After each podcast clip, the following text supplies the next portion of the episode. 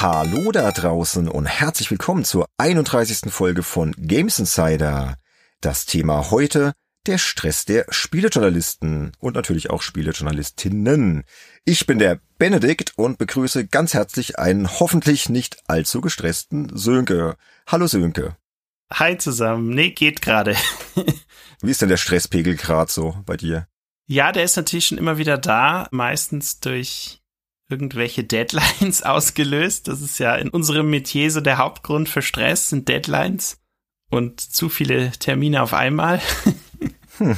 Und in diesem Fall ist es jetzt zum Beispiel, allerdings bin ich da tatsächlich heute vorhin noch fertig geworden, die nahende Deadline für die Printausgabe der M-Games. Aber der letzte Artikel ist jetzt auch fertig und wird nachher nochmal gegengelesen, ist auch nicht so lang und dann kann das auch abgehakt werden. Aber man will es ja nicht vorschnell verschicken. Ich habe dann schon überlegt, so machst du das jetzt noch schnell ratzfatz, aber dann habe ich mir gedacht, nee, das bringt auch nichts, weil wenn sich dann nochmal irgendein Fehler einschleicht, dann hat man letztendlich noch viel mehr Stress, als man haben müsste. Und da das eh morgen erst gelayoutet wird, spielt es jetzt gar keine Rolle, ob das jetzt sofort verschickt wird oder nach der Aufnahme. Richtig, kurz zur Einordnung für unsere Hörerinnen und Hörer. Wir nehmen auf am 13. Juli 2021. Es ist auch mittlerweile schon relativ spät, selbst für unsere Verhältnisse. Es geht schon auf 23 Uhr zu.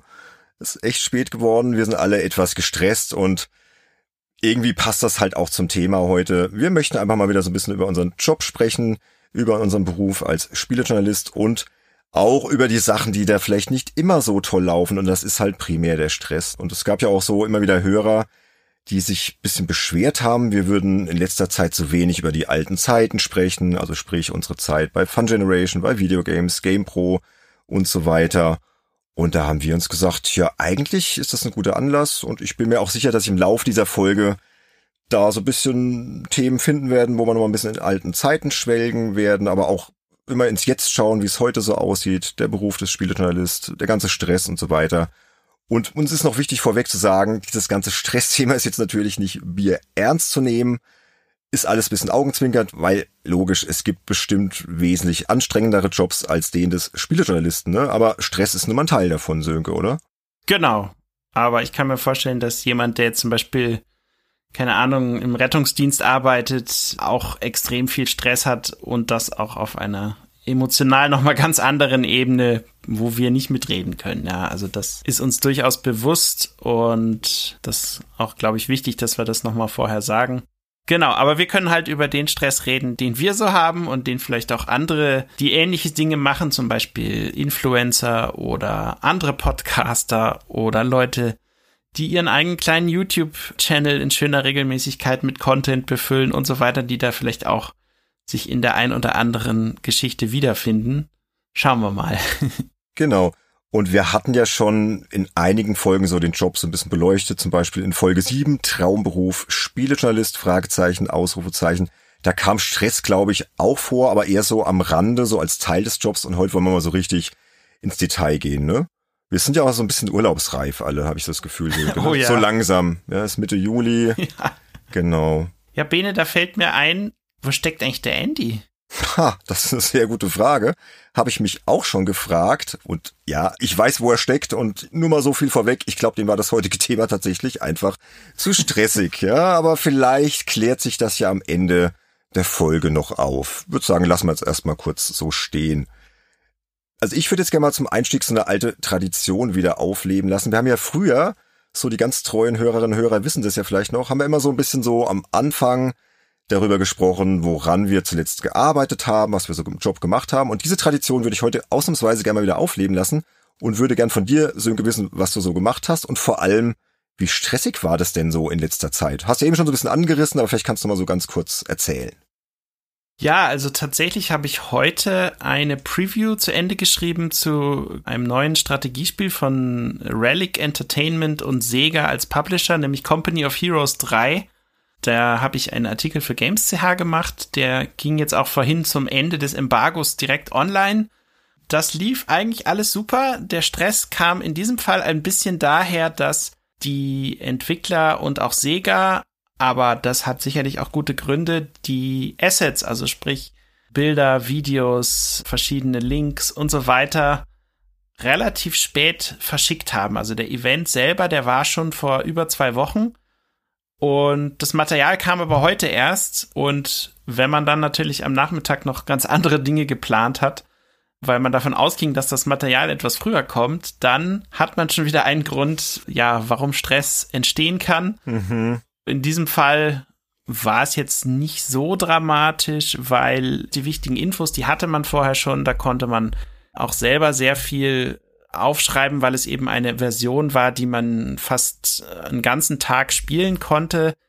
Also ich habe selber, glaube ich, sieben oder acht Stunden gespielt und konnte dadurch natürlich mir auch super viele Notizen machen und hatte genug Input, aber eben ich konnte das nicht bebildern, weil die Bilder halt noch fehlten und Videomaterial zum Einbinden noch fehlte und so weiter. Aber war jetzt nicht so dramatisch und der Grund, warum die es wahrscheinlich so spät geschickt haben, ist nicht etwa, weil sie keine Screenshots oder sowas hätten, sondern weil sie, glaube ich, echt Angst hatten, dass eben irgendwo irgendjemand doch eine E-Mail vielleicht an jemand anderen falsch weiterleitet oder wirklich sagt, ich will mich hier profilieren, indem ich etwas vor dem Embargo veröffentliche. Ich weiß, dass ich da Ärger kriegen kann, aber ich mache es trotzdem. Weiß ich nicht, gibt ja leider immer wieder Leute, die so drauf sind. Und man kann das natürlich recht effektiv verhindern, wenn man dieses Material dann eben eher später als früher schickt, ja. Und das vermute ich ist auch ein Grund, warum dieses Material eben sehr verzögert letztendlich verschickt wurde, obwohl der Event ja schon fast einen halben Monat her ist, ja. Hm. Ja, aber solche Dinge, das hatte ich fast schon geahnt, dass das so kommen würde, kann man sich natürlich dann entsprechend auch drauf einstellen. Problematischer wird's, wenn in diesem Material zum Beispiel wichtige so FAQ-Listen dabei sind, wo man dann nochmal direkt aus erster Hand neueste Infos kriegt, irgendwie zu bestimmten inhaltlichen Geschichten aus dem Spiel. Und wenn sowas natürlich dann sehr, sehr spät kommt und es dir auch vorher keiner beantworten kann, oder nur auf großem Umwege mit sehr viel extra Zeitaufwand, dann kann das natürlich auch dazu führen, dass man dann sagt, okay, ich kann jetzt den Artikel eigentlich noch nicht so richtig fertig schreiben, weil ich diese Infos ja noch nicht bestätigt habe und deswegen warte ich mal lieber noch und je später die Infos dann kommen, desto Mehr Stress hat man nämlich durch das Embargo, weil man dann ja zu denjenigen gehören will, die den Artikel eben genau dann veröffentlichen, wenn er eben erstmals veröffentlicht werden darf. Man kann ihn natürlich auch viel später veröffentlichen, aber das dann wiederum online vor allem schlecht für die Klickzahlen und ja, ist immer so ein Abwägen. wie man da am besten vorgeht. Ne? Ja, über Embargos sprechen wir, glaube ich, gleich nochmal so ein bisschen gesondert, aber du greifst da schon so ein bisschen vor, aber das sind ja schon so typische Spielejournalisten-Probleme oder es ist einfach Alltag. Es sind ja keine Probleme, aber es sind Stressfaktoren, ne? Genau, Stressfaktoren. Ja, das ist, glaube ich, ein ganz guter Begriff, um das zusammenzufassen. Und dann hatte ich noch so einen anderen Fall. Da gibt's ja dieses tolle Piratenspiel von Rare, Sea of Thieves.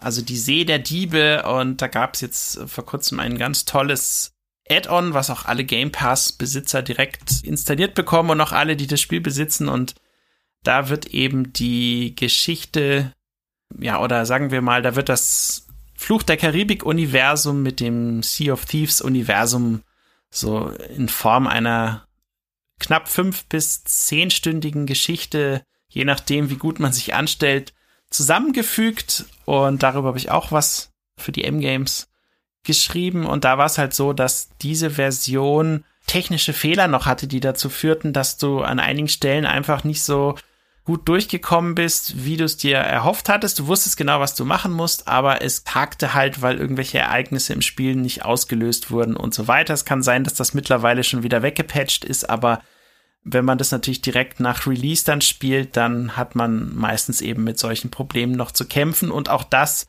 führt dann dazu, dass man für sowas einfach länger braucht, als man müsste, ja.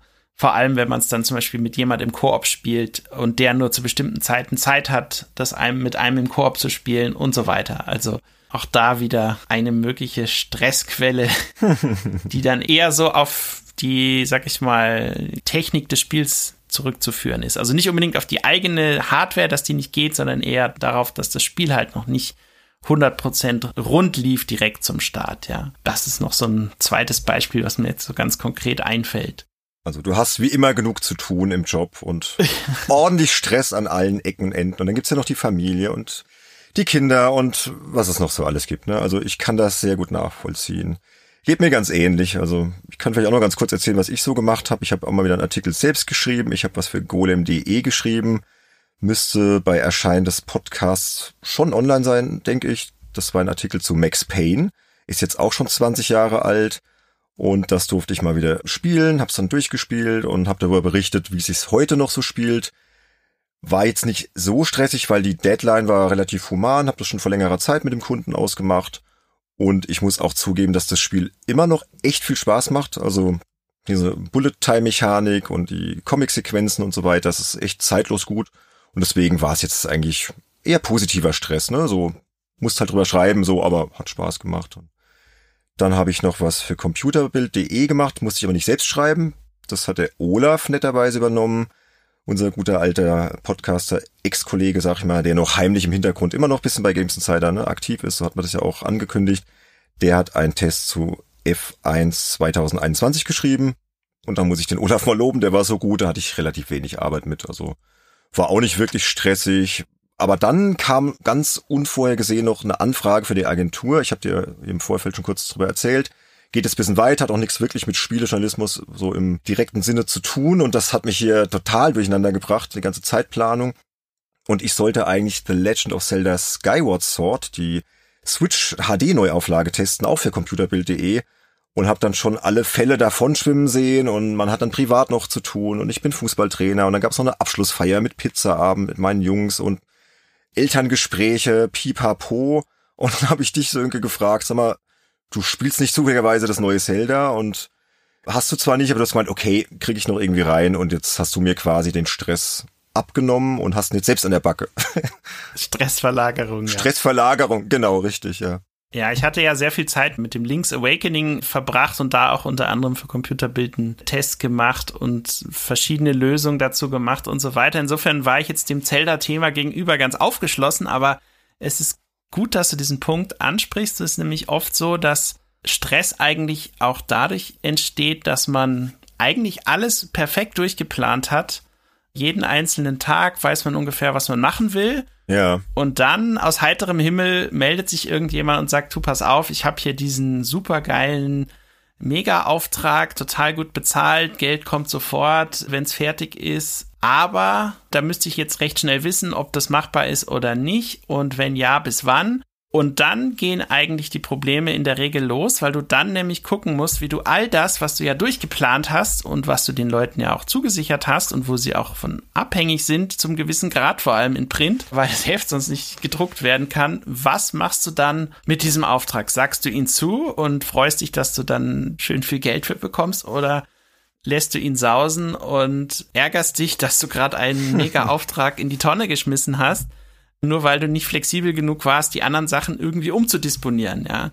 Und das ist mir schon so oft passiert und du kannst es ja auch ehrlich gesagt gar nicht vorhersehen. Du weißt ja nicht, wann sich der nächste meldet und dann vielleicht dir sogar noch ein Thema vorschlägt, was genau deinen Rahmen an Themengebieten abdeckt oder erfasst, den du ohnehin super gerne magst, ja. Und wenn da jemand sagt, hey, hey, mach mal zu Sea of Thieves das und das und du hast es eh gerade gespielt, dann ist es halt naheliegend, dass du das machst und machen willst auch, ja. Ja, wär's ja auch blöd, wenn du es dann nicht machst, ne? wenn du eh gerade im Thema drin bist. Genau, aber der Stress kommt halt dann durch das Umdisponieren der anderen Sachen und wenn du dann halt niemanden findest, der dir da helfen kann und du es dem Kunden aber auch nicht absagen kannst, weil der auch niemanden findet, dann gehen die Probleme eigentlich erst richtig los. Ja, dann sagst du Frauen und Kindern erstmal leb wohl, sagst hier, Papa ist unten im Bürobunker eingeschlossen und da seht ihr ihn jetzt auch erstmal nicht mehr rauskommen die nächsten zwei, drei Tage. ja, das kann passieren. Aber man muss ja auch nur gut vernetzt sein, wenn man jetzt hier gerade sieht bei uns und ich wusste, Zelda, Sönke, das passt halt irgendwie, ne? Da kann der nicht Nein sagen und hat ja zum Glück geklappt, ne? Und bei mir war auch das Problem, das war jetzt halt kein Auftrag, sondern das war jetzt erstmal quasi ein Pitch für einen Auftrag der auch erstmal nicht bezahlt ist, ja. Da muss der doppelt abwägen. Investiere ich jetzt die Arbeitsstunden in diesen Pitch, der auch erstmal ausgearbeitet werden muss, ausformuliert. Der hat mich jetzt auch viele Stunden gekostet. Und es ist noch gar nicht jetzt klar, was bei rumkommt. Aber das Projekt war so spannend, dass ich dachte, ja, okay, was im schlimmsten Fall verliere ich jetzt quasi das nicht verdiente Honorar, was ich an dich weiter zahlen muss für den Zelda-Test und halt die Arbeitsstunden, falls der Pitch jetzt halt nicht genommen wird. Aber im besten Fall komme ich damit halt durch und dann lohnt sich's halt richtig. Aber gehört alles dazu. Und wie gesagt, alles bisschen jammern auf hohem Niveau. Macht's ja auch spannend, den ganzen Spielejournalistenjob. Ne? Und auch jammern auf hohem Niveau ist auch das Thema Urlaub, haben wir ja auch schon gesagt. Wir sind ja alle ein bisschen urlaubsreif und bei mir steht im August ein dreiwöchiger Urlaub an. Ja, und das ist mein erster echter Urlaub seit zwei Jahren. Und kennst es ja als Selbstständiger, dann weißt du, okay, an dem Tag willst du halt dicht machen und hast dann drei Wochen wirklich Urlaub, nimmst dir vor, auch in der Zeit mal gar nichts zu arbeiten. Bin mal gespannt, ob es diesmal klappen wird. Aber dann wird es natürlich vorher auch nochmal richtig stressig, weil du musst ja alles ja, rechtzeitig ja. planen, musst vorarbeiten, sonst verdienst du ja in den drei Wochen auch nichts, ne? Wenn du jetzt dann gar nichts machst und vielleicht zwei Wochen vorher auch schon so ein bisschen die Füße hochlegst und so. Und das ist dann auch wieder ein Stressfaktor. Also Urlaub ist an sich ein Stressfaktor im Vorfeld. Das stimmt allerdings. Ja. Natürlich nicht, wenn du ihn dann antrittst. Kennst du wahrscheinlich auch, ne? Ja, ja. Wenn wir schon am Jammern sind hier, die Podcast-Planung ist natürlich auch sehr stressig immer wieder, weil wir ja gesagt haben, wir wollen immer an diesen festen Tagen erscheinen. Einfach damit wir besser planen können, damit die Hörer besser planen können. Aber das birgt auch immer so ein bisschen Stress, ne? Weil du halt weißt, wir müssen jetzt eigentlich aufnehmen. Und so war es ja dann heute auch, ne? Und dann haben wir hin und her geschoben und ich bin froh, dass die Aufnahme läuft. Das entspannt mich gleich schon mal wieder viel mehr, dass ich weiß, die läuft jetzt, ne? Ja. Genau. Aber jetzt lass uns doch mal über die Stressfaktoren im Job so im Detail nochmal sprechen. Wir haben uns da diverse rausgesucht. Bin mal gespannt, was da so rumkommt. Und mit die wichtigste hast du jetzt schon mehrfach angesprochen. Deadlines. Ne, ist einer der größten Stressauslöser überhaupt von Spielejournalisten. Ne? Und was fällt dir da jetzt spontan zu ein? Hast ja eben schon ein bisschen was angerissen. Ich glaube, wichtig in dem Zusammenhang ist natürlich zum einen eine gewisse Kenntnis über die Abläufe in den jeweiligen Redaktionen. Also wenn du zum Beispiel weißt, wann ein Heft erscheint und wann es final in den Druck geht, wann wirklich der allerletzte Tag ist, an dem noch irgendwas gemacht werden kann. Wenn du das schon weit im Voraus weißt, dann hast du natürlich viel bessere Möglichkeiten irgendwie entgegenzuwirken, indem du dich nicht ohnehin breitschlagen lässt auf einen Tag, der sehr nah an diesem Termin ist, sondern lieber einen Tag nimmst, der ein bisschen weiter weg von diesem Termin ist, weil du dann weißt, okay, im schlimmsten Fall kannst du irgendwie dem Kunden noch verklickern, dass du noch einen Tag länger brauchst oder zwei, ja. Das ist eine Sache, die muss man erstmal wissen, vor allem wenn man jetzt irgendwo einen neuen Kunden bekommt und der einen über diese ganzen Details natürlich vielleicht gar nicht so richtig brieft und nicht sagt, wie das ist. Und dann hast du halt diesen einen Termin mit dieser einen Uhrzeit, zu dem das fertig werden muss. Vielleicht ist es für den Kunden überhaupt kein Problem, wenn es viel später kommt, aber er sagt's dir halt nicht, ja. Und vielleicht traust du dich auch nicht, ihm zu fragen, ob man das dann gegebenenfalls noch nach hinten schieben kann und so. Also allein dadurch kann eben viel Stress entstehen. Aber klar, man hat dann etwas, was halt ganz dicht damit zusammenhängt. Was ich ja vorhin erwähnt habe, sind eben diese Embargos. Also im Grunde genommen ist es ja so, wenn du irgendwie vorab eine Software sehen darfst, dann sagten die meisten Firmen, okay, du darfst es halt. Wir laden dich hier ein als einer von zehn Leuten auf der ganzen Welt oder in ganz Deutschland oder ganz Europa, wie auch immer, dieses Spiel zu sehen. Und wenn du das machen willst, musst du hier aber unseren Sperrvermerk unterschreiben oder eine Geheimhaltungsklausel, dass du eben bis zu einem gewissen Termin nicht verrätst, was du da gesehen hast. Ein NDA.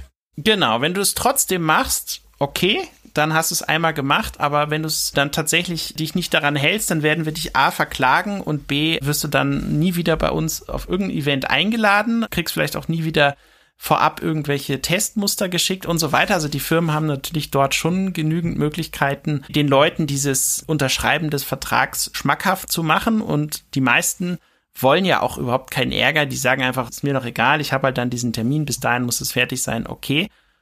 Ja, und dann ist es aber Quatsch, wenn du natürlich diesen Termin dann tagelang verstreichen lässt, weil ja dann zu diesem Termin alle es veröffentlichen und du dann vielleicht der Einzige bist, der das nicht tut. Hm.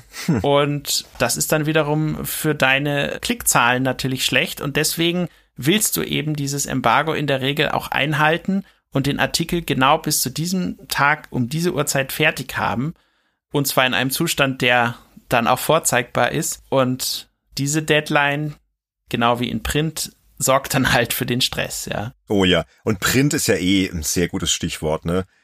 Weil Print gibt dir ja immer einen festen Rhythmus vor. Dann und dann muss das Heft abgegeben werden, ne? Und wir haben ja hier schon öfter so über unsere alten Zeiten gesprochen, Fun Generation, Videogames, GamePro. Und das war früher so mit diesen festen Druckterminen. Und du hast es ja eben jetzt auch schon erzählt, bei der M-Games ist es immer noch so, ne? Und das ist halt immer was sehr, sehr Stressiges. Das ist immer zwangsläufig stressig, weil es kann ja sein, dass kurz vor Heftabgabe kommt noch irgendein Testmuster rein und du musst das halt noch irgendwie ins Heft kriegen. Oder es passiert halt irgendwas Spannendes in der Industrie, muss halt auch noch irgendwie rein. Ne? Und da würde ich gerne noch so ein bisschen in alten Zeiten schwingen. Mir fielen während der Vorbereitung zur Folge so ein, zwei Geschichten ein. Die eine hat auch was indirekt mit dir zu tun, aber ich erzähle es jetzt gleich mal. Also die erste ist eine Anekdote aus alten Fun Generation Zeiten und die fiel mir vor ein paar Wochen ein Ist irgendwie komischer Zusammenhang jetzt, aber war halt so. Ich habe meinen Sohn gerade von der Schule abgeholt. Das war, glaube ich, irgendwann im Juni und da gab es eine Sonnenfinsternis an dem Tag und da haben sie in der Schule drüber gesprochen. Ja? Die war wohl nicht sonderlich spektakulär. Und dann fiel mir ein, dass damals, als ich gerade Jungchefredakteur bei der Fun Generation war, ich habe mal nachgeschaut, das war am 11. August 1999. Gott, ist das schon lange her, Sönke. Jetzt komme ich mir wieder alt vor. Hätte ich besser das Datum nicht gesagt, aber es war am 11. August 99. Da gab es eine totale Sonnenfinsternis in Deutschland. Und das ist ja was relativ Seltenes, ne? Hm. Und bei uns stand halt gerade die Heftabgabe bevor, und es war alles unfassbar stressig, ne? Und was habe ich dann gemacht? Weil ich halt so gestresst war und ich sah die ganzen Deadlines und Abgabetermin und Drucktermin und der Bogen muss fertig werden, habe ich dann den Rollladen runtergelassen und habe einfach weitergearbeitet, ja. Und draußen vor dem Verlagsgebäude in Höchberg ging halt total der Punk ab. Ja, da waren die ganzen Redakteure von Play PlayStation, vom offiziellen PlayStation Magazin, die Verlagsleitung, die Layouter, die Anzeigenabteilung und die standen da alle mit diesen komischen Schutzbrillen rum. Die waren damals irgendwie auch ganz schwer zu bekommen. Die waren wohl auch wochenlang schon ausverkauft. Also die haben dann irgendwie für den Verlag welche gesichert. Und dann wurde Musik aufgedreht und Sekt getrunken. Ja, und der Bene sitzt dann halt im Büro, ne, im Dunkeln und hat dann halt in die Tastatur gehackt. Und ja, das war halt dann irgendwie schon auch ein bisschen traurig, ne? Und das war bei diesem Stress und diesem Printrhythmus einfach geschuldet und ich glaube, ich war auch einfach zu unerfahren. Weil ich habe da mal so drüber nachgedacht, ich glaube, heute würde ich das nicht mehr machen. Also heute würde ich rausgehen und mir auch das eine oder andere Gläschen gönnen und denken, Gott, die halbe Stunde, auf die kommt jetzt auch nicht mehr an, ne? Ja, ja. Und das war so eine Stress-Deadline-Anekdote aus alten Zeiten. Weil, wie gesagt, einige Hörer haben ja gefordert, erzähl doch mal ein bisschen noch mehr von früher, das ist so eine Geschichte. Und die zweite, die ist mir auch eingefallen, die war dann später bei der Game Pro. Erinnerst du dich, Sönke, noch an diese kleinen Cheat Pro Heftchen, die die Game Pro eine Zeit lang als Beilage auf dem Heft hatte? Vage erinnere ich mich noch, ja. Aber ich weiß noch nicht so ganz, was das mit mir zu tun hat. Aber gut, das wirst du. Ja, ja nur, nur, nur ein bisschen was. Aber ich weiß nicht, ob du dich daran erinnerst. Das waren so Komplettlösungen, so kleine. Die hatten so ein paar 20 Seiten. Und ich habe die fest für die Redaktion übernommen. Ja, und das war halt wirklich ein Brett jeden Monat, weil ich habe halt viele Tests geschrieben, Previews und das dann noch zusätzlich gemacht. Teilweise habe ich die Spiele dann selbst durchgespielt, habe die Lösung dann wirklich Schritt für Schritt händisch verfasst und Screenshots gemacht und teilweise habe ich aber auch mit anderen Autoren zusammengearbeitet.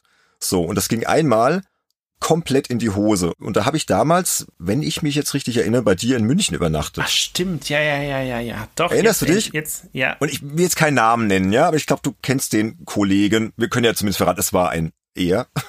Und der Text war eine Lösung zu Resident Evil Zero für den GameCube und der war so grottenschlecht geschrieben. Ich habe den dann halt irgendwie auch viel zu spät erst angefangen zu redigieren. Und dann gab es aber halt diesen Drucktermin von der GamePro und dann haben die gesagt, oh, shit. Ja, dann musst du das vor Ort machen. Der muss halt quasi direkt im Layout angelegt werden. Und dann saß ich halt vor Ort in München, mega gestresst, musste irgendwie nebendran den Gamecube laufen lassen, immer wieder reingucken ins Spiel, im Layout sitzen. War der Costa, glaube ich, damals auch Layouter und hab dann halt Resident Evil Zero gezockt, immer direkt ins fertige Dokument da schon reingehackt und die Deadline rückte immer näher und es wurde immer stressiger und dann musste ich noch Bilder grabben auf dem Screenshot-System von der GamePro. Das war echt ganz, ganz schlimm. Und ich glaube, da habe ich aber bei dir übernachten dürfen und konnte mich dann bei dir ausheulen. Das weiß ich noch. Und dann gab es noch irgendein Problem mit irgendeinem Geldautomat parallel dazu. Ach, die Geschichte. Ja, aber ich glaube, da habe ich einfach die Euro, glaube ich, nicht rausgezogen oder so. Wahrscheinlich war ich so gestresst. Dann wurden sie, glaube ich, wieder eingezogen und ich weiß es auch mm. nicht mehr. Naja, aber das war auch noch so eine Anekdote aus alten GamePro-Zeiten. Es ist ein guter Punkt. Also es ist tatsächlich mir auch mal passiert, dass dann, ich will jetzt auch keinen Namen nennen, aber dass man praktisch einen externen Autor hat, der einen Artikel anliefert und man denkt eigentlich, okay, der Artikel ist jetzt auch pünktlich da, alles gut, ne? Und dann guckst du rein und merkst, das funktioniert hinten und vorne nicht, ja. Also ja, genau. ist entweder nicht das, was ausgemacht war, oder falscher Schwerpunkt bei einem bestimmten Thema gesetzt oder wie auch immer. Das kann ja verschiedenste Gründe dann haben und irgendeiner muss das dann halt ausbügeln und in dem Fall oder im Falle von Emotion war ich's dann halt, ja, der sich dann eine Lösung überlegen musste. Und ja, das kann dann auch zu Stress führen in Situationen, wo du eigentlich schon längst alles innerlich abgehakt hattest und schon halb im Feierabend warst und plötzlich kommt dann sowas, ja. Ja, genau so war das dann halt auch. Ich glaube, die Lösung war dann auch echt nicht gut, auch nachdem ich dann halt alles mehr oder weniger neu geschrieben hatte und ich würde mich gerne bei allen Lesern von damals an dieser Stelle mal entschuldigen, die vielleicht dieses Cheat Pro Heft hatten und dachten, hä, irgendwie stimmt da was nicht, vielleicht sind sie auch gar nicht weitergekommen, weil ich musste dann teilweise auch dann abkürzen und keine Ahnung, ich habe mir dann so ein bisschen was da zusammengesucht und also es war echt Stückwerk und keine Ahnung. Ich glaube, es hat sich keiner beschwert, komischerweise, aber die liefen nämlich sehr gut, diese Heftchen. Aber die Lösung war echt teilweise unlesbar. Also das stimmte dann auch gar nicht. Falsche Richtungsangaben und die Waffe XY war falsch. Also es war ja die guten alten äh, GamePro Printzeiten, genau. Und ich habe dann auch noch mal so ein bisschen weiter überlegt. Ansonsten Deadline-Stress ist ja irgendwann auch normal geworden im Job, ne? Auch später dann, als wir uns dann selbstständig gemacht haben, ob es jetzt Bravo Screen Fun war, Computerbildspiele, PC Games, Gamestar, wer auch immer Deadlines gehören halt zum Geschäft, ne? Und auch so mhm. dieser Klassiker zum Beispiel, dass dann Freitagnachmittag um vier Uhr kommt dann irgendwie ein Anruf. Ja, du sag mal hier, äh, das neue Metal Gear Solid ist da. Kannst du das bitte testen? Vier Seiten. Bitte auch noch ein paar Videofiles aufnehmen. Äh, muss halt relativ fix gehen. Hast Zeit bis Mittwoch früh. Ja, und dann sagst du eigentlich fast immer zu, weil denkst du ja hier geiles Thema, vier Seiten, gutes Geld, mache ich halt. Ne? Aber irgendwie war es nie wieder so schlimm wie damals, finde ich, wie bei Fun Generation und GamePro. Das waren irgendwie nochmal so ganz besondere Zeiten. Ja, und was mir da noch einfällt, das hast du ja auch miterlebt, über mich halt, war eben diese ganze Geschichte mit Death Stranding. Ich glaube, das hatte ich auch schon mal in einer Folge, die ich jetzt selber gar nicht im Kopf habe, kurz angerissen. In einer, Sönke? Death Stranding hast du ja schon öfter erwähnt, aber es ist auch ein traumatisches Erlebnis gewesen. Also erzähl weiter. Äh, da war es halt so, für alle, die, die die Geschichte jetzt noch nicht kennen, dass tatsächlich, und das ist mir bis dahin dann auch nicht mehr passiert, dass wirklich gesagt wird, okay, also du kannst dieses Spiel testen, aber diese Info kam dann direkt von Kojima Productions. Die haben dann halt gesagt, okay, nur unter der Voraussetzung, dass du uns schriftlich zusicherst, dass du das Spiel bis zum Ende spielst. Ach ja, ich erinnere mich. Wie lange man braucht, um dieses Ende zu erreichen, das war zumindest in meinen Erinnerungen nicht mehr so ganz klar kommuniziert worden. Ich kann mich vage erinnern, dass ein ähm, Pressevertreter von Sony davon sprach, dass man so den ersten einführenden Storyblock nach etwa 15 Stunden geschafft hat. Und es war aber eigentlich auf den ersten Blick genug Zeit. Es war ein super Thema was jeden brennend interessiert hat und ich hatte dann halt zugesagt, war mir aber damals einfach noch nicht so bewusst, was das jetzt eigentlich heißt und wie lange man tatsächlich spielen muss, um dieses Spiel abzuschließen. Klar, da gibt's bestimmt Speedruns im Internet, die das in Rekordzeiten schaffen, aber wenn du es wirklich so wie so der Otto Normal-Gamer spielst, dann brauchst du halt eine Weile. In meinem Fall waren es, glaube ich, ziemlich genau 50 Stunden, nur um das Ding durchzuspielen. Und dann kam noch dazu, dass sie gesagt haben, etwa eine Woche vor dem Release des Spiels wird der Server, mit dem die Konsole immer verbunden sein muss, um die Online-Funktion zu testen, der wird dann abgestellt und da wird dann irgendein Update aufgespielt und wenn du das bis dahin nicht durchgespielt hast, eine Woche vor dem Embargo sozusagen, ja, dann musst du bis zu dem und dem Tag warten, bis du dann weiterspielen kannst. Du kannst also zwischendurch eine gewisse Anzahl von Tagen überhaupt nicht spielen und kannst natürlich dann auch deinen Artikel nicht schreiben und schaffst es dann natürlich auch nicht, dem Kunden den Artikel zu dem Termin, wo es ja jeder lesen will, dann zu liefern, ja. Und ich kann mich erinnern, dass ich dir, glaube ich, eine Mail geschrieben habe, wo ich das dann nochmal alles erklärt habe und gesagt habe, dass das eigentlich völlig wahnsinnig alles ist und dass ich das am liebsten gar nicht mehr machen will. Und es war einfach. Ja, aber sag mal, wie haben wir es denn dann gelöst? Das war doch für die PC Games, glaube ich, damals, ne? Oder? Unter anderem. Wahrscheinlich hast du es noch für jemand anders gemacht, aber bei mich lief es für die PC Games. Wie haben wir das Problem dann gelöst, um das mal abzuschließen? Ich weiß es gar nicht mehr. Ich habe mich dann entschieden, das jetzt durchzuspielen, bevor dieser Termin abläuft und hab's dann auch geschafft, ja. War dann natürlich auch sehr stolz, dass ich es geschafft hatte in der Zeit und es war echt so ein Test, wo du echt so eine Pistole im Nacken hast und so, hey, wenn du das jetzt bis dahin nicht schaffst, dann war die ganze Arbeit, die du bis dahin gemacht hast, auch zum gewissen Grad für die Katz gewesen. Ja, so kann ich mich erinnern, war das irgendwie. Ich glaube, wir haben uns dann auch mit dem Kunden geeinigt, dass da noch ein kleiner Bonus drauf kam, honorartechnisch. Glaube ich, oder? Kann das sein? Alte Geschichten, ne? Aber die haben dich definitiv traumatisiert. Also das Death Stranding Ding, ja, ja, das ist hängen geblieben. Das war wirklich crazy. Und ich habe dann noch von anderen Redaktionen gehört, dass es Leute gab, die es nicht geschafft haben, die es wirklich aufgrund dieser Zeit, die du investieren musstest, um es durchzuspielen, die sie aber nicht hatten, die dann wirklich auf halber Strecke so mehr oder weniger gesagt haben, nee, ich breche das ab, ich mache das dann erst wieder, wenn es geht und dann kommt der Test halt später, scheißegal die haben dann halt sozusagen die Notbremse gezogen, ja. Ja, ist auch immer eine Option letztendlich. Ah ja, ich habe die E-Mail gefunden, Bene. Soll ich mal vorlesen? Ich glaube, jetzt darf man es ausplaudern. Ist okay. Ja, komm, wir geben hier mal Einblicke heute. Haben wir ja gesagt, heute ist mal wieder eine Spielejournalisten-Folge. Du darfst. Ansonsten musst du jetzt spontan zensieren, wenn du denkst, oh Gott, das ist zu krass. nee, das ist eigentlich nicht. Es ist genau, also es geht los. Hey Bene, wie läuft's bei dir? Ich wollte dir noch mal ein kurzes Update zum Thema Death Stranding schicken. Das habe ich am 30. Oktober 2019 geschrieben. Ich habe jetzt knapp über 37 Stunden auf der Uhr, Dutzende Trophäen eingesackt, mehr als 50 Missionen geschafft, knapp 78 Gigabyte Videomaterial gecaptured, 668 eigene 4K-Screenshots mit der Share-Taste aufgenommen und große Teile der Spielwelt gesehen. Gefühlt komme ich super voran, gewinne alle Kämpfe, gehe wann immer möglich die kürzesten Routen, hake eine Story-Mission nach der anderen ab, ignoriere unnötige Nebenmissionen und so weiter. Und dann kommt's. Das Verrückte, obwohl ich jetzt nahezu eine komplette Arbeitswoche nur gespielt habe, heute Nacht zum Beispiel bis um 4.30 Uhr morgens und für zusätzliche Spielzeit sogar Artikel anderer Kunden abgesagt habe, was wiederum nicht geplant war, bin ich in der Geschichte trotzdem erst irgendwo im siebten von insgesamt 14 Kapiteln. Gottes Willen. Plus ein Endgame-Kapitel. Ich mag das Spiel wirklich gern und bin regelmäßig fasziniert, dennoch scheint das Ganze einfach kein Ende zu nehmen.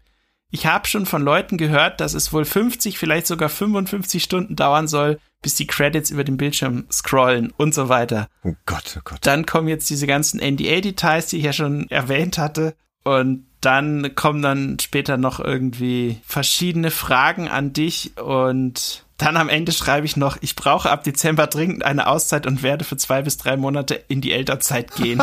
Das habe ich dann am Ende noch. Bestes Fazit. Oh Gott, ich glaube, da warst du sehr, sehr gestresst von. Ne? Aber ich muss auch sagen, Respekt für deine Engelsgeduld, ja, mit der du es dann trotzdem alles professionell durchgezogen hast, muss man echt sagen. Also das Video hat sich auch echt gut geklickt bei Computec. Das können wir ja nochmal verlinken. Das hat, glaube ich, über 50.000 Aufrufe gekriegt. Also ja, das wird verlinkt auf jeden Fall. Das hat's auch verdient. War auch ein guter Test, weil ich ja das natürlich so intensiv gespielt habe. Ach so, dann habe ich dir noch geschrieben, eine Sache habe ich noch vergessen. Spiel ist einmal mitten in der wichtigen Mission abgestürzt, was mich nochmal eine komplette Stunde gekostet hat. Gott, oh Gott, oh Gott. Oh Mann, ey. Blöde Zwischenfrage, würdest du auch nochmal ein Kojima-Spiel testen? Nach dieser Erfahrung? Also wenn jetzt das nächste große angekündigt wird? Also sagen wir so, aus Sicht des Entwicklers kann ich das komplett verstehen, diese Entscheidung, den Leuten zu sagen, wenn ihr das testen wollt, uns ist es wichtig, dass er die Story von Anfang bis Ende erlebt und ich finde, das war auch wichtig bei diesem Spiel, um es fair bewerten zu können. Vielleicht habe ich auch nicht oft genug mit Sony dann gesprochen, aber ich hatte das Gefühl, man hätte vorher noch ein bisschen besser briefen sollen, wie lange man ungefähr für was brauchen sollte. Ja, also ich weiß, Sony hatte angeboten, wenn man dann irgendwo hängen geblieben ist, dass man dann noch mal sich so Tipps einholen kann, wenn man möchte, wie man da weiterkommt. Das habe ich natürlich versucht zu vermeiden, brauchte ich glaube ich auch gar nicht, aber so eine grobe Idee, wie lange man für das ganze Projekt braucht, möglichst weit im Voraus, bevor man sagt ja oder nein, das würde sicherlich helfen, um das dann besser abschätzen zu können, ja.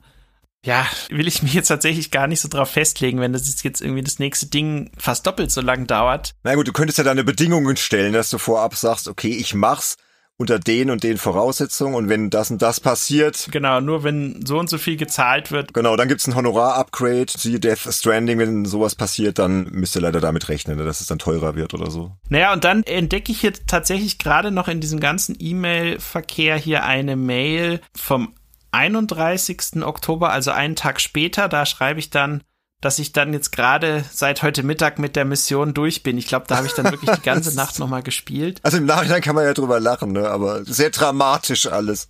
es war echt verrückt. Also ja, ich weiß nicht. Es ist, glaube ich, auch wirklich so das, was man sich vorher selber zeitlich so gedacht hatte, wie lange das dauern würde, weil ich hatte gedacht, das dauert vielleicht so 25 Stunden oder so, ne? Aber es war halt eben falsch eingeschätzt und ich habe auch von Leuten gehört, die 70 Stunden gebraucht haben, weil die eben noch so viele Nebenmissionen gemacht haben und weil die vielleicht noch alle möglichen Dinge ausprobiert haben, die man gar nicht hätte ausprobieren müssen oder sowas. Also ziemlich verrücktes Ding auf jeden Fall. Das bestätigt mich aber auch immer so in meiner Entscheidung, dass ich mich jetzt vor allem auf Reportagen und Specials konzentriere, wo du halt überschaubaren Rahmen hast, weil diese Tests, das kann halt nach hinten losgehen. Ne? Aber gut, part of the job. Nee, aber aus Entwicklersicht glaube ich die richtige Entscheidung. Ich habe mich gewundert, warum das nicht noch andere gemacht haben, weil einem storylastigen Spiel gegenüber ist auf jeden Fall immer fair, wenn man wirklich dann auch sicherstellen kann auf gewissem Weg, dass derjenige die Story dann auch wirklich zu Ende erlebt hat, ja. Vor allem bei einem Spiel, wo die Story dann auch irgendwie zum gewissen Grad spannend und interessant ist, ne, wenn natürlich ein Spiel dich schon nach der zweiten, dritten Mission so langweilt, dass du sagst, nee, pff, oh, ich überhaupt keine Lust mehr, überhaupt da noch weiter zu spielen, weil es einfach langweilig gemacht ist dann kann sowas natürlich auch dazu führen, dass du denjenigen dann zwingst, Langeweile zu erleben und der dir womöglich noch eine viel schlechtere Wertung um die Ohren haut, ja. Also ja, ja, klar. der Schuss kann natürlich auch nach hinten losgehen, ja. Ja, aber so viel zu Death Stranding. So viel zu Death Stranding und Deadlines und wir hätten ja auch noch so ein bisschen was zu Embargos, glaube ich, loszuwerden, aber irgendwie ist das alles gerade eh schon eingeflossen. Deswegen würde ich, glaube das Thema Embargo gar nicht mehr so hochhängen, außer dass es mich immer noch total oft nervt und zwar nicht nur wegen diesem Zeitproblem, ne, dass du halt dann immer so an diese Termine gebunden bist und diese Embargos oft an irgendwie total bekloppten Tagen fallen, wo es mir halt gerade überhaupt nicht passt, ja, wo ich natürlich auf dem Fußballplatz stehe und dann heißt es, Dienstag 16.30 Uhr fällt das Embargo und dann müsstest du eigentlich das Ding irgendwie online stellen oder so ins CMS vom Kunden XY. Aber mich nervt halt auch so dieses Restriktive daran oft, dass du dann halt vorgegeben bekommst, ja, nur diese Szene darfst du zeigen, ne, ab dem Level und das darfst du nicht zeigen. Und wenn die sich küssen, auf keinen Fall drüber sprechen und so, aber ich glaube, das führt jetzt zu weit, aber alles auch Stressfaktoren. Vielleicht machen wir mal kurz eine Stresspause. Wir haben nämlich noch einen schönen O-Ton, auch so ein bisschen zum Thema Deadlines und das ist ein Kollege, der auch für Printmagazine vor allem tätig ist, nämlich der Sascha Lohmüller von Computec. Der ist Redaktionsleiter bei PC Games und Play 5. Und ich bin mal gespannt, was der so ein bisschen über den Stress des Spielejournalisten zu erzählen hat. Ton ab. Ja, was sind die Dinge im Job, die ich am stressigsten empfinde? Ich glaube, da ist ja auch jeder Redakteur irgendwie anders. Ich bin ja noch einer von diesen Print-Dinosauriern. Ich bin jetzt zwar auch erst 13 Jahre dabei, die Zeit vergeht. Aber ich mache halt hauptsächlich bei uns noch Print. Ich habe ja zwei Printhefte, die ich mitverantworte oder die ich verantworte. Das heißt, ich habe zwei Print-Deadlines im Monat und ja, die beiden Abgabewochen sind sicherlich das, was so im Job am stressigsten sind. Gerade so die letzten zwei, drei Tage, wenn es halt darum geht, zuzusehen, dass alle Artikel fertig geworden sind, dass die alle durchs Layout kommen, dass sie alle gelesen werden. Also ich bin derjenige, der sie am Schluss nochmal alle liest, bevor ich sie zur Druckerei gebe. Deswegen, wenn ihr da den Fehler findet, mein Fehler. ja, also die Tage sind sicherlich das, was am stressigsten ist, was am meisten Zeit kostet wo ich dann auch gerne mal zwölf oder 14 Stunden am Tag dran hock. Was natürlich dann unschön ist, aber mein Gott, dafür hat man dann danach wieder ein bisschen mehr Luft. Ich persönlich habe da jetzt auch irgendwie kein Patentrezept, wie ich damit umgehe. Also es ist grundsätzlich so, ja, die Tage stressen mich, aber dann, wenn wir Mittwoch, Donnerstag eine Heftabgabe haben, kann ich Freitag eigentlich schon wieder entspannen und so ein bisschen abschalten und mich so auf die nächste Heftabgabe vorbereiten, so langsam. Also es ist nicht so, dass mich das jetzt irgendwie wochenlang verfolgt oder so. Abschalten kann ich nach wie vor tatsächlich sehr gut mit Videospielen. Was wahrscheinlich auch jetzt mittlerweile ein bisschen daran liegt, dass ich selber nicht mehr so viel teste und schreibe und während der Arbeitszeit zock, habe ich mir das so ein bisschen jetzt bewahrt, dass mich Spiele entspannen. Was ich meistens nicht nachvollziehen kann, wenn viele Kollegen davon reden, dass für sie zum Beispiel, also das höre ich öfter, dass Messen für sie so das Stressigste sind. Aber ich mag das eigentlich, so, keine Ahnung, von einem Stand zum nächsten zu hetzen, 30 Minuten Slots zu haben, sich Spiele anzuschauen, Spiele anzuspielen, mit Leuten zu reden, Leute zu interviewen, dann irgendwie mit dem Laptop auf dem Schoß, im Gang auf dem Boden sitzen, das schnell abtippen, hochladen und direkt weiter zum nächsten.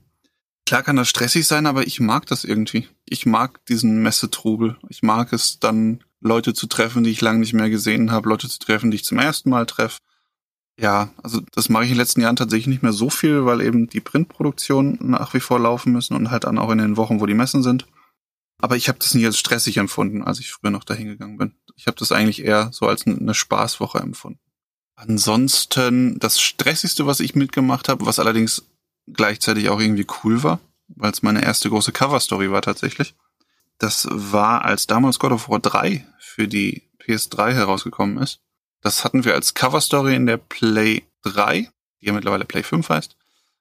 Und da kam die Testversion, wenn mich nicht alles täuscht, an einem Montag um 14 Uhr.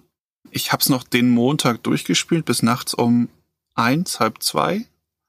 Hab mich am nächsten Tag hingesetzt, hab Screenshots gemacht, weil ich im Grunde das ganze Spiel als Video mitgeschnitten hab.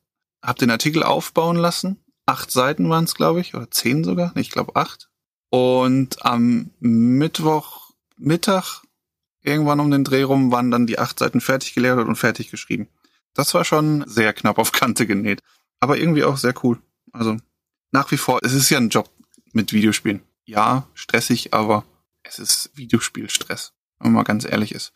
Dementsprechend, ja, finde ich, kann man da auch ganz gut mit umgehen und ich persönlich finde jetzt nicht, einen Job haben, der sehr, sehr negativen Stress verursacht. Meine Meinung. Vielen Dank, lieber Sascha.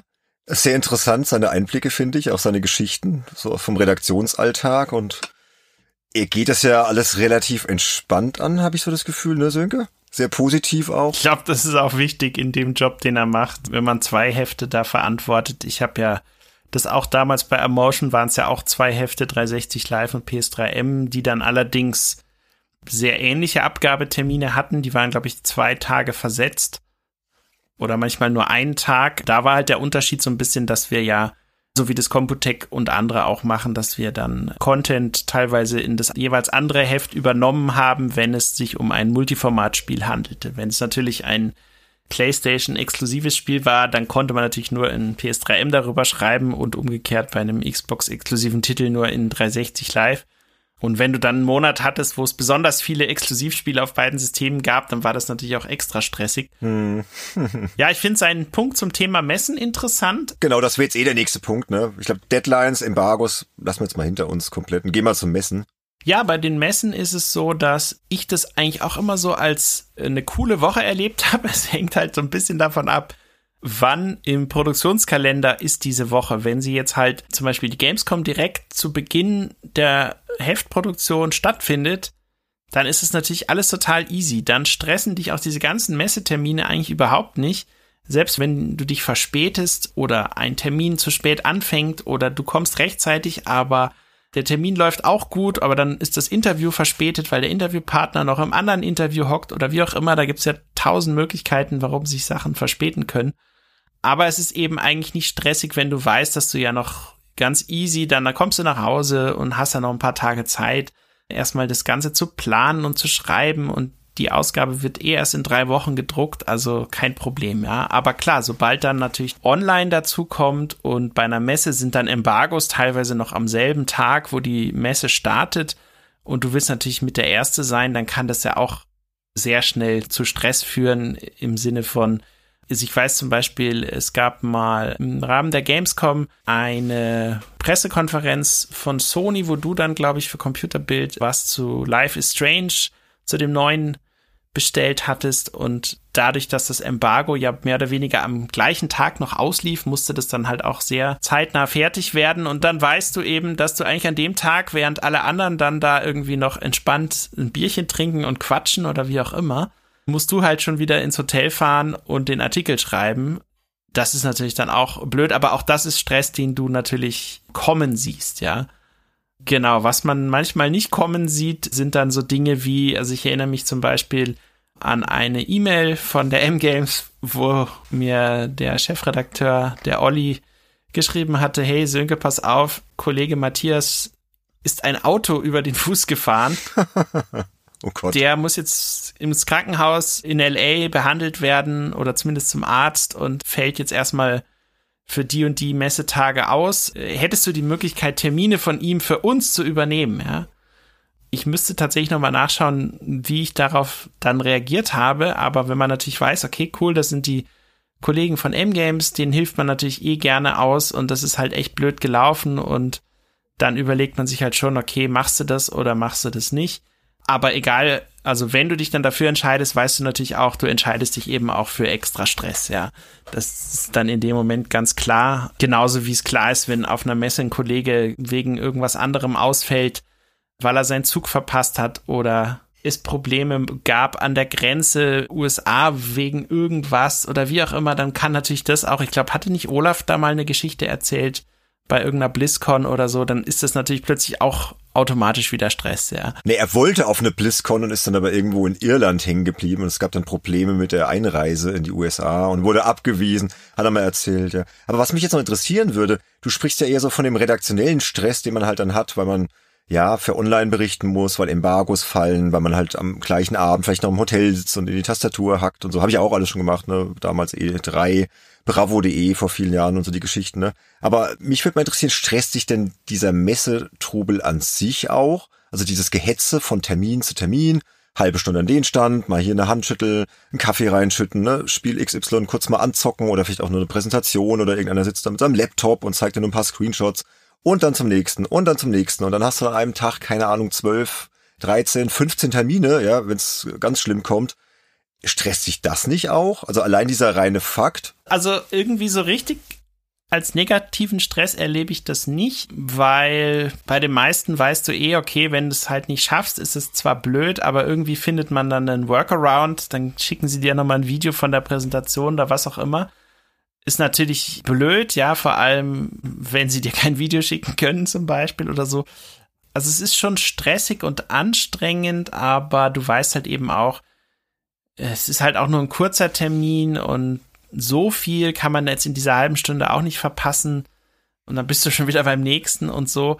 Stressiger wird's, glaube ich, eher, wenn du zum Beispiel weißt, du musst für einen Kunden Videomaterial produzieren oder Leute interviewen auf der Messe und dann verpasst du Termine und dann ja, ja, hast du plötzlich diese Interviews nicht mehr im Kasten, die du eigentlich ausgemacht hattest. Dann wird's natürlich stressig, weil du dann überlegen musst, okay, wie komme ich jetzt trotzdem an die Leute noch ran? Kann ich die vielleicht vor Beginn des nächsten Messetages noch irgendwo vom Hotel abfangen, damit sie mir da schnell erzählen, was sie sagen wollten. Und dann sagen die aber meistens, nee, das geht nicht, weil dort ist die Kulisse nicht im Hintergrund richtig, das wollen wir nicht. Oder da muss mindestens einer von der PR dabei sein, damit, wenn eine fiese Frage gestellt wird, dass der sofort einschreiten kann oder wie auch immer. Und da plötzlich umzuplanen, nur weil das an dem einen Tag dann nicht geklappt hat, das kann dann auch wieder natürlich einiges an Stress bedeuten, ja. Ich finde es schon sehr stressig, diese eng getakteten Termine. Da stehe ich echt mittlerweile nicht mehr so drauf. Ich habe auch immer so das Gefühl, dass das nicht so sonderlich ergiebig ist, ne? Klar, du machst die Notizen, kriegst dann hier Presskits in die Hand gedrückt und so weiter, aber ich finde es immer so relativ unergiebig, ne? So, ich habe dann irgendwie das Gefühl abends dann nach zehn Terminen so, oh, was war das denn? Und alles vermischt sich irgendwie zu so einem großen Messebrei und so. Also ich mag das echt nicht mehr so, aber mhm. vielleicht auch erst seit ich so die 40 überschritten habe, ich weiß es nicht. Also ist mir irgendwie zu stressig. Ich glaube, das hängt natürlich auch von der eigenen Planung ab, wie du das machst, wie viel du dir dazu mutest. Was ich zum Beispiel meine Zeit lang auf der E3 versucht habe, einige Zuhörer haben das vielleicht schon mal die Hallenpläne von der E3 gesehen, die haben eben die West Hall, die South Hall und diese Kensia Hall, wobei die schon länger nicht mehr für die Messe genutzt wird. Und dann ist es meistens so, dass halt eine bestimmte Menge an Herstellern ist in der einen Halle und die anderen sind in der anderen Halle, so wie es in Köln ja auch der Fall ist bei der Gamescom.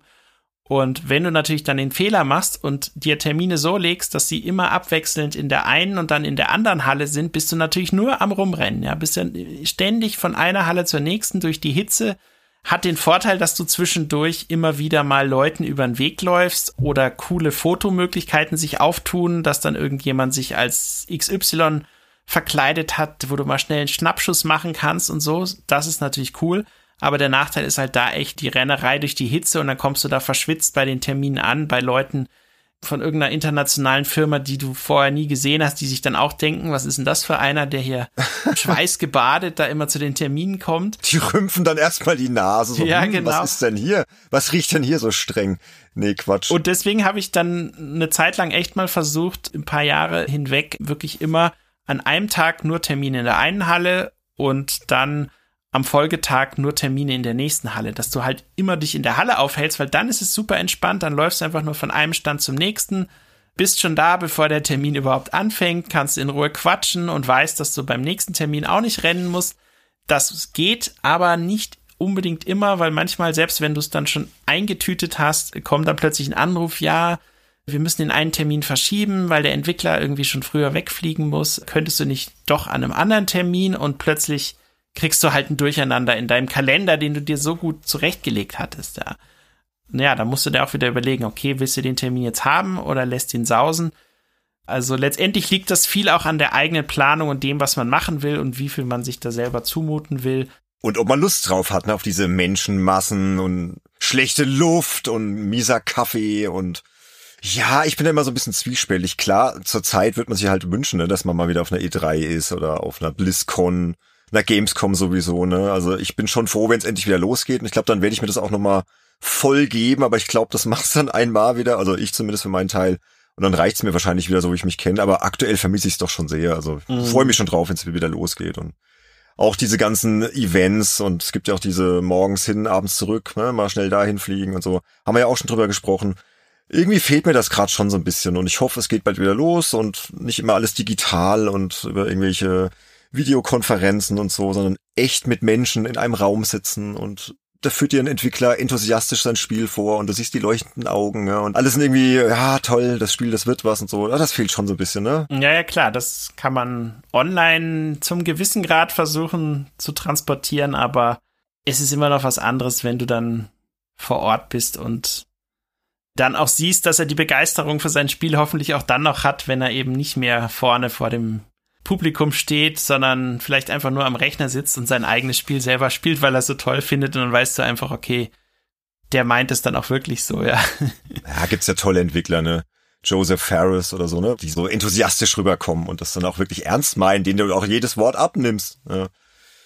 Naja, es wird schon bald wieder losgehen, ne? Und da kann ich auch noch mal auf eine alte Folge von uns verweisen, auch damals noch mit dem Olaf, das war Folge 5 Presseevents im Spielejournalismus. Die war, glaube ich, auch sehr episch, die Folge. Ich glaube, da haben wir uns ziemlich gehen lassen. Die geht sehr, sehr lange. Eine der längsten Folgen, die wir gemacht haben, glaube ich, so knapp drei Stunden auch.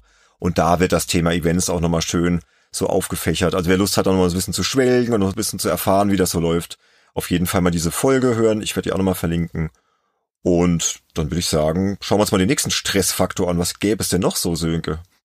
Ja, also ich glaube, ein Faktor, den wir jetzt ja nur so ab und zu, also so, ich glaube, am Rande nur kurz erwähnt hatten, sind natürlich die Technikprobleme, die man ja sicherlich in vielen Branchen irgendwie erleben kann. Also ich zumindest habe mal hier so ein bisschen so eine Liste gemacht und das sind dann schon ziemlich viele Sachen zusammengekommen. Ein Fall war zum Beispiel das Call of Duty Black Ops Cold War und da war es so, da habe ich ein Testvideo gemacht für Games.ch, also schriftlicher Test plus Testvideo. Und die Kampagnen von dem Spiel sind ja meistens auch nicht so lang. Ich glaube so fünf, sechs Stunden höchstens. Hab das komplette Spiel von Anfang bis Ende durchgecaptured, ja, alles aufgenommen, damit ich für mein Video natürlich einfach die immer genau die Szenen dann parat habe, die wirklich richtig gut sind. Und als dann alles fertig war, Spiel durchgespielt, Videos aufgenommen, Stichpunkte ausgewertet, Text eigentlich auch schon geschrieben, alles super.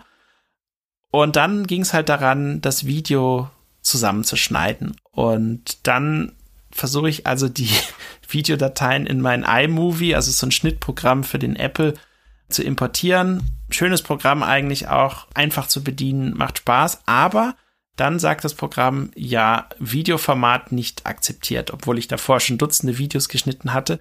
Und dann fiel mir auf, okay, ich habe jetzt auf der PS5 all diese Videos in dem neuen, platzsparenderen WebM-Format aufgenommen. Also das kann man ja beim Drücken der Share-Taste kann man das einstellen, in welchem Format die Videos aufgenommen werden. Und da gibt es eben WebM und MP4. MP4 hat halt eine höhere Kompatibilität, hatte ich dann aber nicht eingestellt.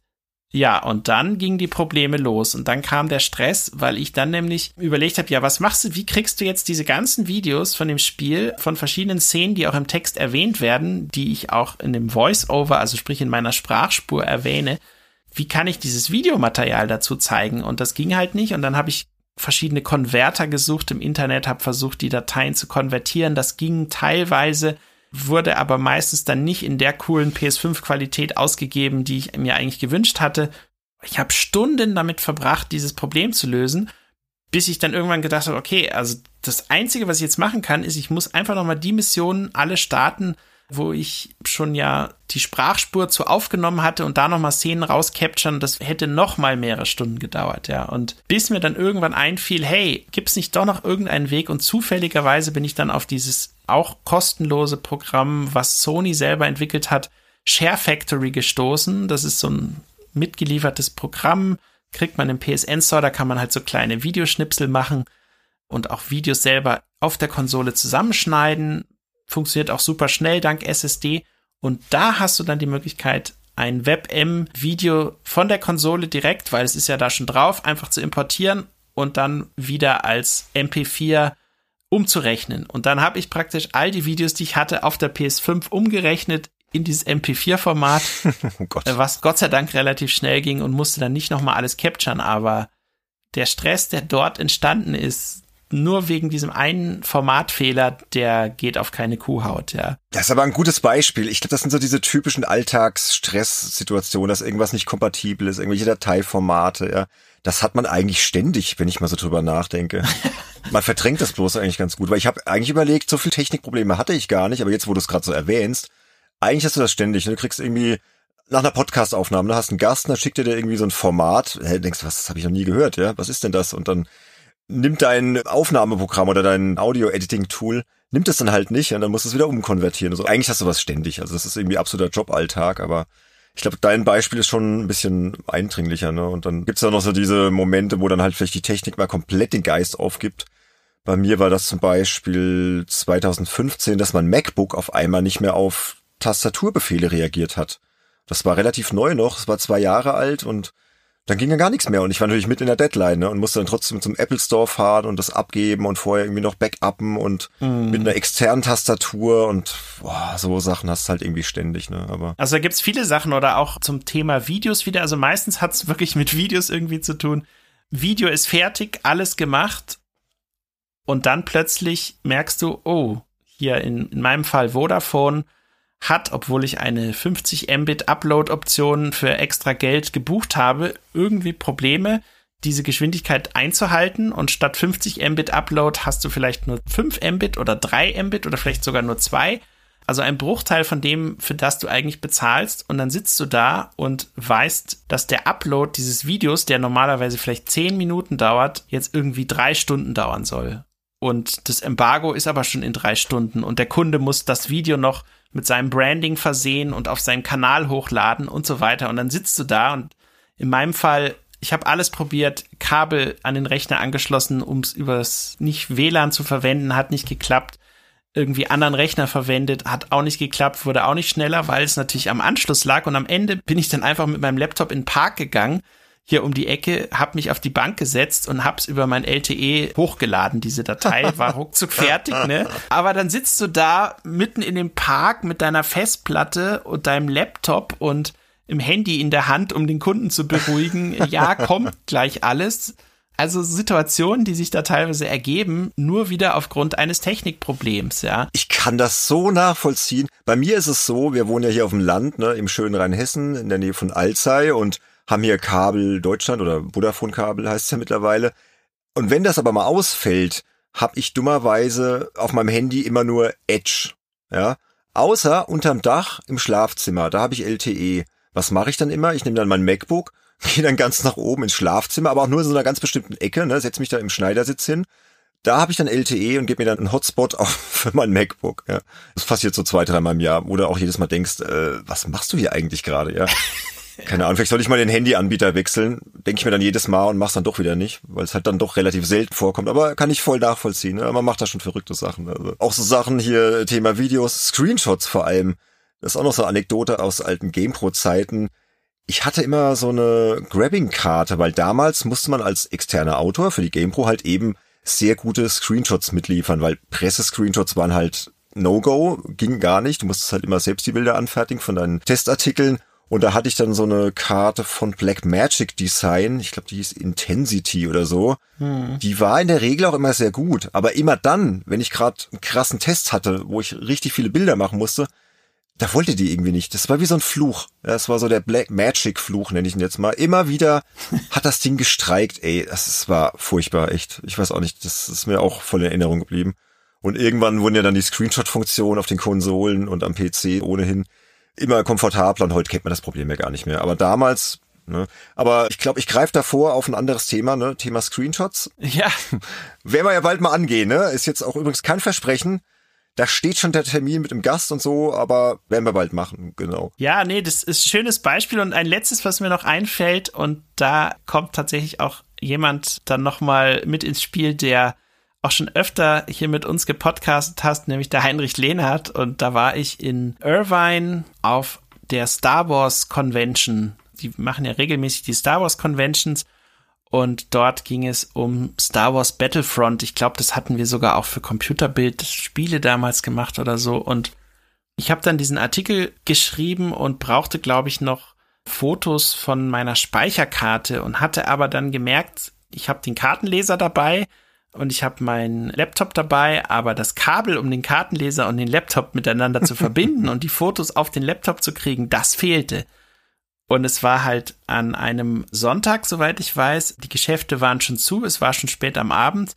Und dieses Foto war halt irgendwie extrem wichtig. Das wurde, glaube ich, auch unbedingt gewünscht, dass man halt beweist, dass man auch wirklich da ist. Ah, ja, ja, ich erinnere mich, das war dieser angespielt Kasten. Ja, genau. Wo du dann als Redakteur quasi vor der Konsole sitzt oder halt vor dem Monitor und so eine Live-Impression, ne? Und du spielst das halt gerade und dann sieht man als Leser, ah ja, der war da wirklich vor Ort. Ich glaube, das war denen irgendwie immer wichtig. Ja, ja, ja, genau. Dann halt wirklich gab es ja in dem Moment keine Möglichkeit. Die Messe war ja schon vorbei. Du kannst jetzt auch nicht sagen, okay, ich gehe nochmal auf die Messe, ich mache nochmal das Foto oder so. Es ging ja nicht mehr. Was machst du dann, ja? Und dann war halt die Überlegung, okay, muss ich halt irgendjemand fragen, der auch noch eingeladen ist. Und das war halt in dem Fall der Heinrich Lehnert. Und dann habe ich ihm eben eine Mail geschrieben. Oder ich habe ihn, glaube ich, sogar vorher war die Gruppe dann noch essen. Und da hatte ich ihn gefragt, so, hey, kannst du mir bitte dein USB-Kabel ausleihen, damit ich eben diese Sachen da transferieren kann. Ja, das hat dann am Ende auch noch geklappt, aber auch da hat natürlich diese Aktion dazu geführt, dass man dann wieder doch eine gewisse Zeit, und das waren, glaube ich, mehr als zwei Stunden oder so, nur damit verbracht hat, dieses Kabelproblem irgendwie zu lösen. Ja. Und die dir dann wiederum gefehlt haben, um den Artikel vor Ende des Embargos zu schreiben. Also es sind alles so kleine Details, die dich aber in der Summe, wenn du nicht darauf vorbereitet bist, halt echt in den Wahnsinn treiben können und die dich aber meistens Gott sei Dank auch schlauer machen und also ich habe zum Beispiel jetzt in der Regel immer ein bis zwei USB-Kabel dabei für solche Fälle und noch einen extra Kartenleser und der ist ja jetzt auch im neuen MacBook direkt eingebaut und einen ganz neuen schon wieder nicht mehr, aber man muss für alles gerüstet sein. Ja, man lernt ja auch immer wieder aus diesen Katastrophen, ne, dass man eigentlich bei gewissen Sachen so vorsorgen kann. Ne? Das ist vielleicht auch manchmal so ein bisschen hausgemachter Stress, wenn du immer nur ein Akku hast oder ein Kabel oder so. Eigentlich musst du von allem alles doppelt haben, dann bist du irgendwie safe raus. Aber wer denkt ja schon dran? Oder wer rechnet schon damit? Ne? Das ist, mm. Ja, klar. Naja. Gut, gut, das sind halt diese Technikfaktoren, ne? Und dann haben wir uns überlegt, es gibt ja aber noch ganz andere Faktoren und die sind so ein bisschen allgemeiner und betreffen jetzt nicht nur unbedingt Spielejournalisten, sondern im Prinzip auch so alle Selbstständigen, ne? Wir sind ja seit vielen Jahren Freelancer und ich glaube, auch viele unserer Hörerinnen und Hörer sind Freelancer, was ich da so auch auf Discord gelesen habe, auch viele Freischaffende in der Medienbranche. Und die kennen ja auch so diese anderen Stressfaktoren. Ich werfe mal so ein paar Stichworte so in den Raum. Zum Beispiel Honorare oder vor allem miese Honorare, ne? Oder die Zahlungsmoral von Kunden oder so Existenzängste. Das sind auch für mich große Stressfaktoren. Wie geht's dir damit, Sönke? Ja, also irgendwie Existenzängste habe ich irgendwie nie gehabt. Das war etwas, was man weiß immer, das gibt's immer genug zu arbeiten und so. Das hat sich auch immer wieder bestätigt.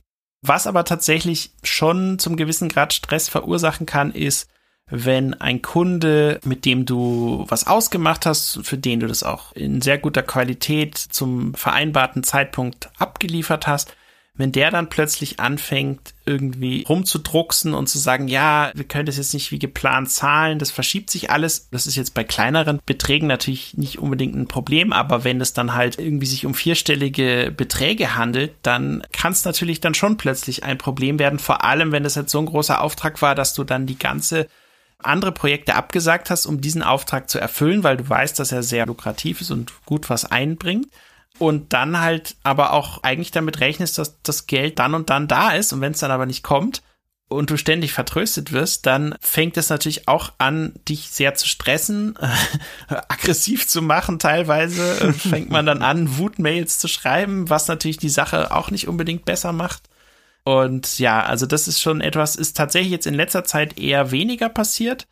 Ich hatte aber zum Beispiel auch mal einen Kunden, der tatsächlich dann auch war jetzt nicht so ein riesiger Betrag, aber der ist dann tatsächlich auch in die Insolvenz gegangen und ich habe dann von diesem Honorargeld auch überhaupt gar nichts mehr gesehen. Ja, also das war dann dadurch komplett weg. Das war damals FHM, die hatten eben auch so eine Spielerubrik, die ich da betreut hatte und die sind dann leider irgendwann mal pleite gegangen und waren dann auch nicht mehr in der Lage, dieses Honorar auszugleichen, ja. Also da ist man dann wirklich dann auf diesen Schaden auch sitzen geblieben das war dann nicht mehr stressig, sondern es war halt einfach nur noch ärgerlich, ja. Aber es hatte sicherlich auch viele andere Gründe, dass die dann vielleicht von Anzeigenkunden kein Geld mehr bekommen hatten oder so. Also da hängen dann oft viele verschiedene Faktoren zusammen auch. Ja, klar. Aber du meinst ja schon, du hattest nie so in deiner Freelancer-Laufbahn so wirkliche Existenzängste, oder? Ich meine, wir haben ja schon viele Magazinpleiten miterlebt, ne? Muss man ja auch mal sagen. Oder Webseiten, die eingestellt wurden und so, aber das hat keine Spuren hinterlassen bei dir, oder? Nee, weil irgendwie man hat ja dann auch irgendwie immer so eine größere Anzahl an Kunden, für die man parallel was macht. Und wenn der eine halt irgendwie gerade dann nicht mehr funktioniert oder das nicht mehr machen kann oder das Projekt eingestellt wird oder was auch immer, dann gibt's ja immer noch die anderen Kunden und dann kommt meistens auch wieder neuer dazu. Also ich erinnere mich zum Beispiel, ich hatte mal eine Einladung, einen VR-Entwickler zu besuchen in England und hatte aber keinen, der mir den Artikel abnimmt. Und dann überlegt so, hm, was machst du denn? Jetzt bist du da auf diesem coolen Event eingeladen. Ich glaube, das war dieses VR-Spiel The Persistence, heißt es, ist so ein Sci-Fi-Horror-Weltraumspiel irgendwie, gar nicht mal so schlecht.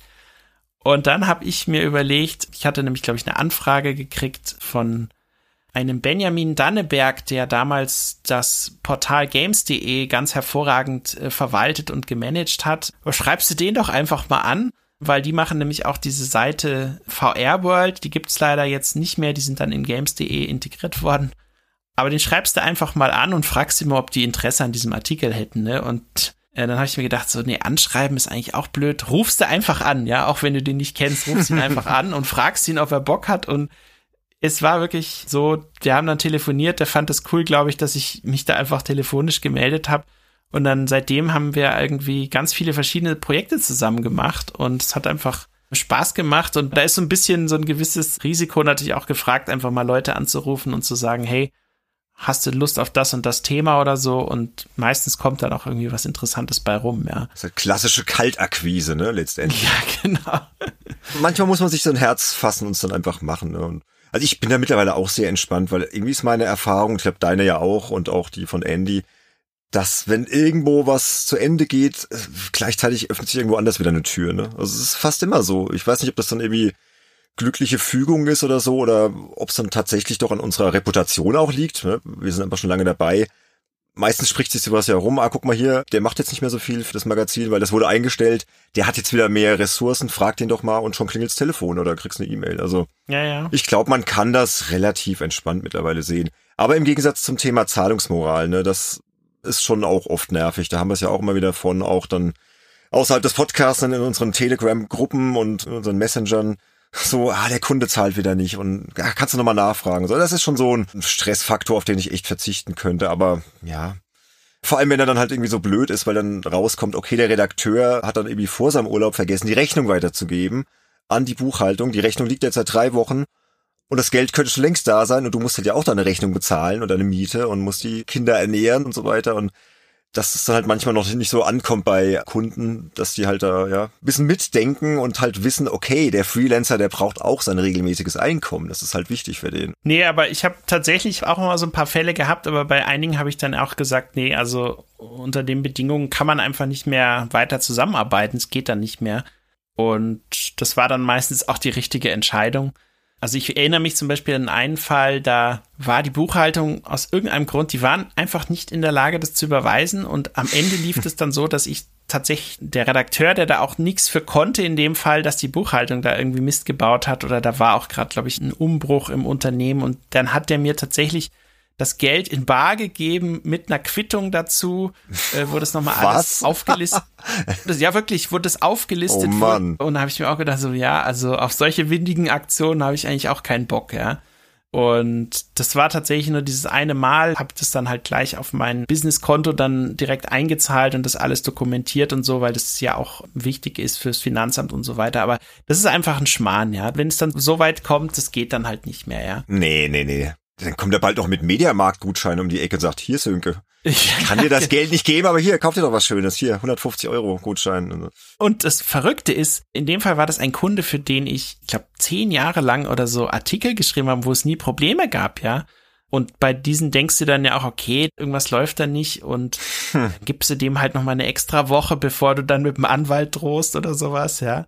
Ja, und das ist natürlich dann auch schade zu sehen, dass dann die Leute, die dir den Artikel oder die bei dir den Content eingekauft haben, die dann oft gar nicht an dieser Misere schuld sind, sondern halt wirklich andere Entscheider im Hintergrund, die das halt nicht hinkriegen, ja. Ja, so ist das. Ja, ja, viele Stressfaktoren. Aber ich glaube, es hält sich alles dann doch insgesamt in Grenzen. Und ich muss auch sagen, je älter ich werde, je länger ich diesen Job mache, desto entspannter gehe ich mit all dem um oder versuch's zumindest.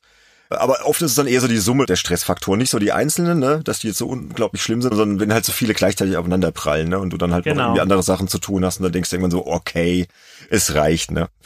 Naja.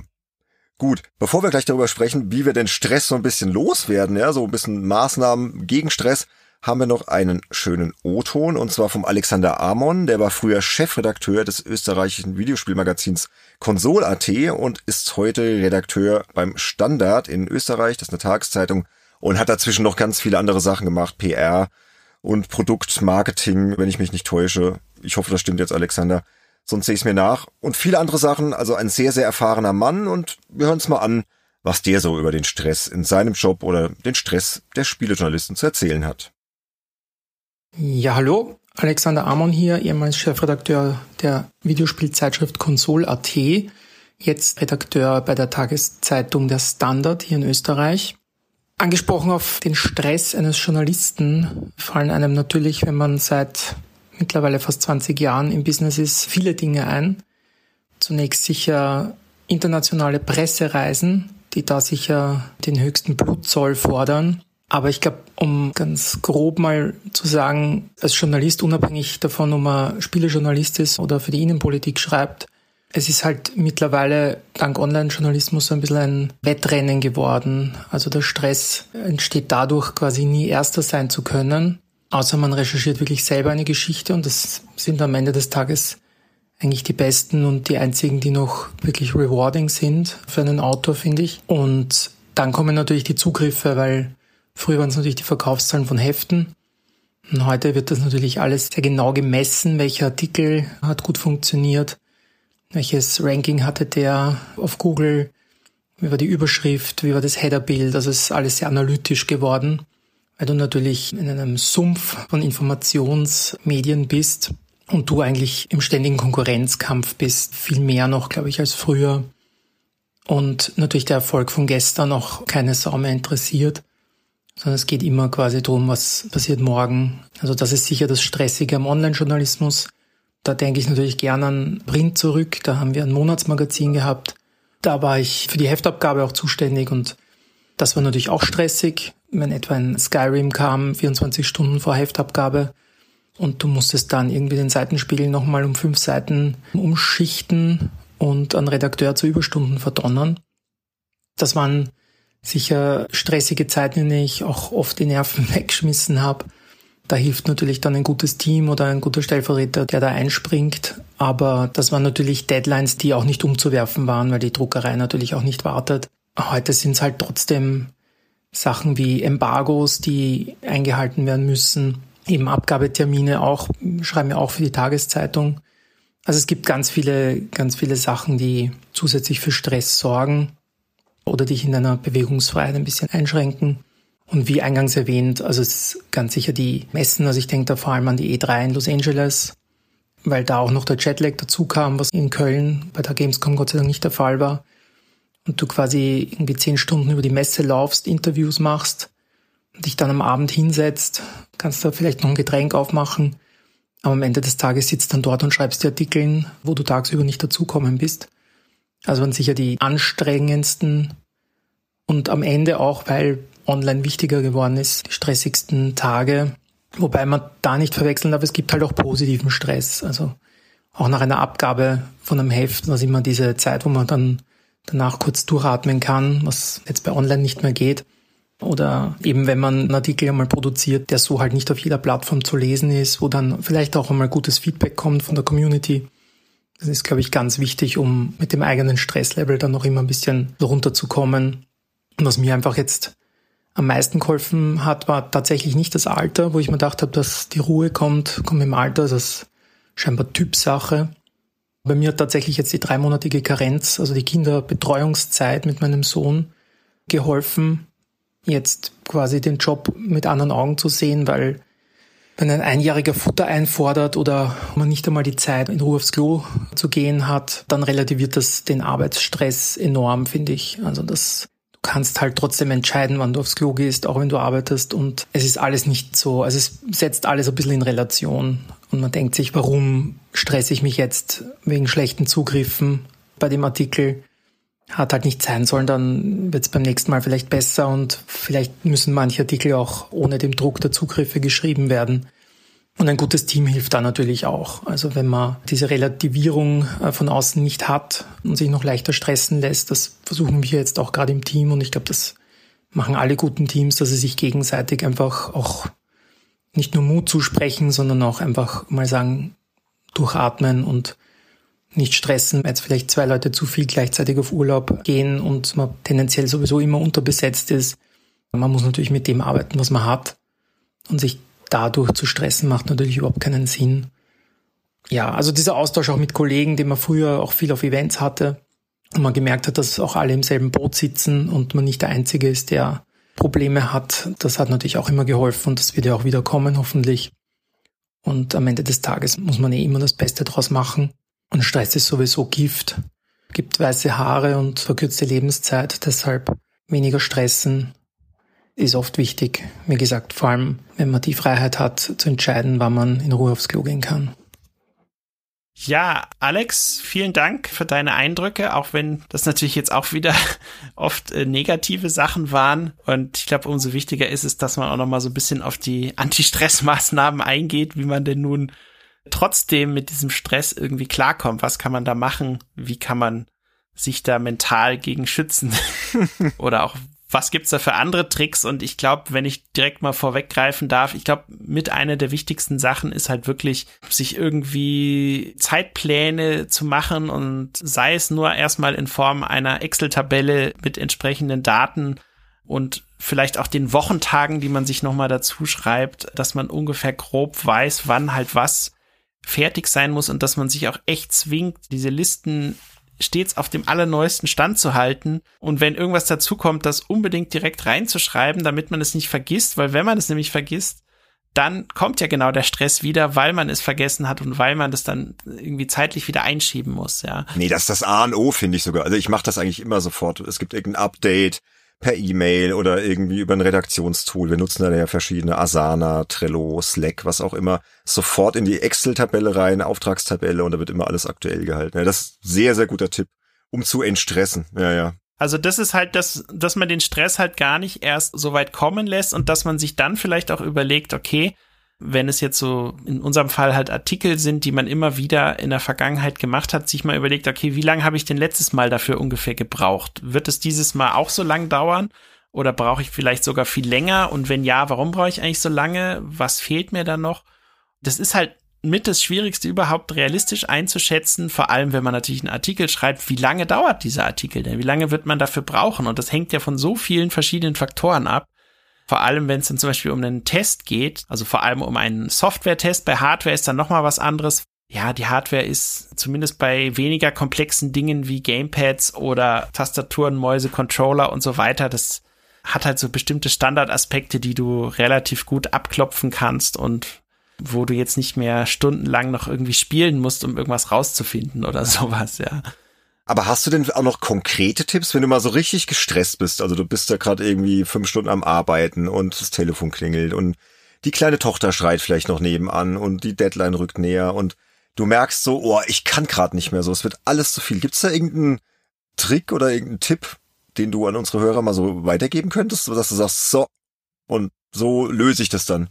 Mm, also ich glaube, was wichtig ist, das habe ich tatsächlich jetzt während Corona mal zeitlang etwas zu viel gemacht. Da hatte ich aber Gott sei Dank auch Elternzeit, aber danach ist immer noch so ein bisschen hängen geblieben, dass man sich manchmal dann doch öfter als man sollte dabei erwischt, dass man zum Beispiel sich irgendwelche Corona-News anschaut oder sowas. Irgendwas, was eigentlich überhaupt nichts mit der Arbeit zu tun hat, wo man aber trotzdem weiß, okay, es könnte irgendwie wichtig sein, das möglichst schnell zu wissen, damit man andere Dinge Besuch bei der Familie oder was auch immer entsprechend anpassen kann und das möglichst schnell weiß. Aber um ganz realistisch zu sein, es reicht auch, wenn man sich halt einfach abends einmal die Nachrichten anschaut, dann hat man auch die wichtigsten ja, Sachen zusammengefasst. Und dass man diese Sachen halt erstmal komplett abschaltet, sich abgewöhnt und sich wirklich nur auf das Wesentliche konzentriert, ist halt manchmal nicht so leicht, ne? Und dann halt sicherlich auch dieser Aspekt, dass man halt nicht über einen Zeitraum von mehr als fünf Stunden kontinuierlich nur vor dem Bildschirm hockt, sondern vielleicht zwischendurch auch einfach mal spazieren geht, also ich mache das zum Beispiel so, ich hole dann immer mittags meine Tochter von der Schule ab und habe dadurch einfach mal eine Portion Spaziergang und frische Luft. Und das ist irgendwie, seitdem ich das mache, bin ich da in der Hinsicht irgendwie produktiver geworden, muss ich sagen. Also das wirkt wahre Wunder. Also diese kurze einstündige Unterbrechung an der frischen Luft oder 45 Minuten oder je nachdem, wie lange man halt noch braucht, kann man es vielleicht noch mit einem kleinen Einkauf kombinieren oder sowas. Und dann geht man da gleich mit ganz anderer Energie wieder ran und kann sich dann noch mal überlegen, so, hä, wieso bin ich damit jetzt noch nicht fertig geworden? Oder vielleicht bin ich auch schon fertig und kann mich drüber freuen. Und also gestern zum Beispiel ich direkt zwei Artikel hintereinander fertig gemacht. Da war ich dann auch so, hey, cool. Und auch trotzdem, da war wieder ein Spaziergang dabei. Also der scheint irgendwie wahre Wunder zu wirken. Das wäre jetzt auch mein Tipp gewesen. Also mein Tipp, der klingt so ein bisschen nach Psychokiste, der klingt so ein bisschen nach Psychologie heute. Das fiel mir so ein, ne, bei der Vorbereitung ist übrigens eine Zeitschrift, ganz kurze Anekdote, die immer noch existiert. Kennst du die, Psychologie heute? Ja, die kenne ich, ja, ja. Die gibt's schon seit 1974. Super interessant, hochinteressante Artikel. Ja, und vor allem, die hat im ersten Quartal 2021 immerhin noch eine verkaufte Auflage von 60.000 Heften. Das ist ja heutzutage sehr ordentlich, gerade für so ein Special Interest Magazin. Ja, und mein Tipp könnte da jetzt direkt draus stammen, aus Psychologie heute, um mal den Bogen zu spannen. Also wenn es mir echt zu viel wird, ne, ich klingt jetzt irgendwie bescheuert, aber ich klatsche in die Hände, ja, und sag, stopp. Ja, und dann lasse ich einfach alles stehen und liegen, egal was es gerade ist, egal wie dringend es ist. Gehe hoch, verlass mein Büro, trinke ein Glas Wasser und dann mache ich das gleiche wie du. Ich gehe erstmal raus, 15 Minuten, 20 Minuten und lass dann echt mal alles von mir so abprallen. Und das sind ja dann wirklich nur 15, 20 Minuten. Und ganz ehrlich, die bringen dich dann auch nicht mehr um. Weil wenn du eh schon so gestresst bist und die Zeit ist eh schon knapp, was sind dann 15 Minuten? Und danach geht's mir immer besser, weil ich dann einfach so sag, nee, ich lass mich von diesem Stress nicht mehr so einlullen. Das habe ich halt in jüngeren Jahren eigentlich immer gemacht. Ich konnte dann gar nicht mehr so loslassen davon, ja. Es klingt jetzt wirklich sehr nach Psychologie heute, aber ist halt so. Also vielleicht sind es ja auch gute Tipps für jüngere Hörer, so die da irgendwie so ein bisschen Probleme haben, mit Stress umzugehen. Einfach alles stehen und liegen lassen, sich selbst laut sagen, nee, stopp.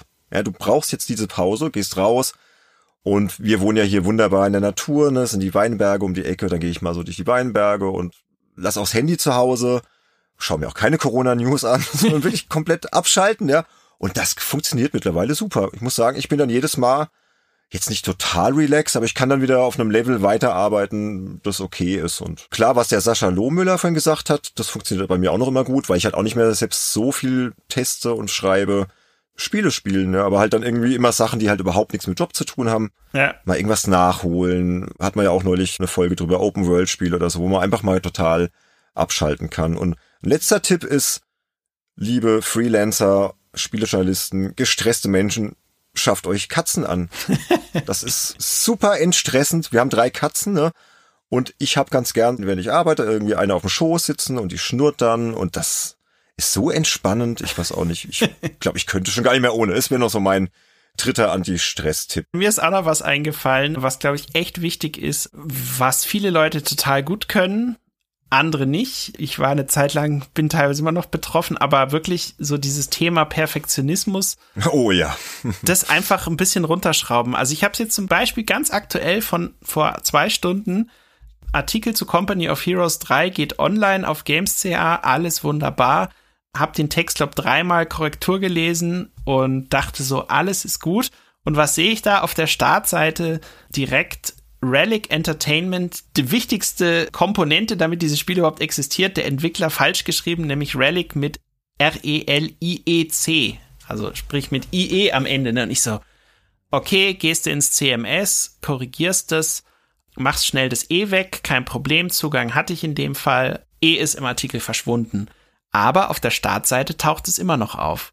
Okay, was mache ich? Ich gehe in meine E-Mails, schreibe dem netten Kollegen von Games.ch, der natürlich auch sehr darauf bedacht ist, dass das alles immer super passt, hab ihm das geschrieben, hey, da ist noch ein E zu viel, kannst du es bitte korrigieren? Es war, glaube ich, auch schon halb neun oder sowas, ne? Die Frage, die sich natürlich jetzt stellt, wer wird dir daraus einen Strick drehen? Wie wichtig ist es jetzt wirklich, dass dieses eine E da jetzt fehlt? Wird es überhaupt jemandem so richtig auffallen? Ja, den Fans wird es bestimmt auffallen. Die werden sich auch ihren Teil denken. Der kann nicht mal den Entwickler richtig schreiben. Ich glaube, in dem Fall war es die richtige Entscheidung, das zu korrigieren, aber es gibt manchmal Fehler, die du einfach sein lassen musst, ja, die man dann einfach nicht mehr bearbeiten muss, wo man sich sagt, okay, das ist jetzt halt schlecht gelaufen, aber es wird halt eh keinem auffallen, ja. Dieses, was ich genannt habe, jetzt schon, weil viele Relic kennen, aber es gibt, glaube ich, ganz viele, auch so bei so Rechtschreibsachen, ob da jetzt irgendwie noch ein H vor dem N ist oder nicht. Das macht den Artikel jetzt auch nicht schlechter, aber es gibt halt Leute, die dann nicht abschalten können und sich so reinstressen in so kleine Details oh, ja. und da immer wieder nachkorrigieren. Das macht natürlich das Gesamtprodukt immer besser und besser, aber es stresst einen halt auch immer mehr und mehr. Und Mensch, Sönke, dann sprech mich doch direkt an, wenn du mich meinst. nee, Quatsch, Scherz. Aber ich kenne das Problem. Na, bei dir weiß ich, dass du das beim Schneiden zum Beispiel ja. manchmal, glaube ich, ein Stück zu viel gemacht hast. Ja, deswegen bin ich ja froh, dass wir jetzt den Manuel an Bord haben, der die Folgen für uns schneidet, weil ja, Perfektionismus kann sehr stressig sein und ich habe das ja auch mit Texten teilweise, ne, aber ich muss sagen, das hat sich auch gelegt, weil wie du schon sagst, meistens ist es den letzten Aufwand nicht wert, ne? Es gibt ja dieses Pareto-Prinzip, ne, mit diesen letzten 20 Prozent, die dann so anstrengend sind oder so aufwendig wie die ersten 80 Prozent, um, um die dann zu erreichen, diese letzten 20 Prozent. Und man muss einfach so den Moment finden, wo man abspringt und ja. Ja, das ist dann hausgemachter Stress oft. Ne? Es gibt natürlich wichtige Sachen. Dein Beispiel eben, ja, vielleicht für SEO dann gar nicht so unwichtig, ne? dass der Entwicklername richtig geschrieben ist. Richtig, ja. Andererseits kannst du sagen, komm, mir gehört diese Webseite nicht, ich bin nur Lieferant. Letztendlich ist der Betreiber dafür zuständig, dass es dann SEO-mäßig stimmt fällt so gesehen gar nicht in dein Aufgabengebiet. Du bist ja kein SEO-Manager oder Optimizer, du bist halt freier Journalist. Ne? Aber ich mache es halt tatsächlich immer bei all meinen Texten so, dass ich immer noch mal gucke, wie wurden die eingebaut? Ist irgendwas wirklich grob falsch? Also es gibt ja manchmal den Fall, wo zum Beispiel ein Screenshot der falschen BU zugeordnet ist oder sowas. Gibt's ja manchmal, ne?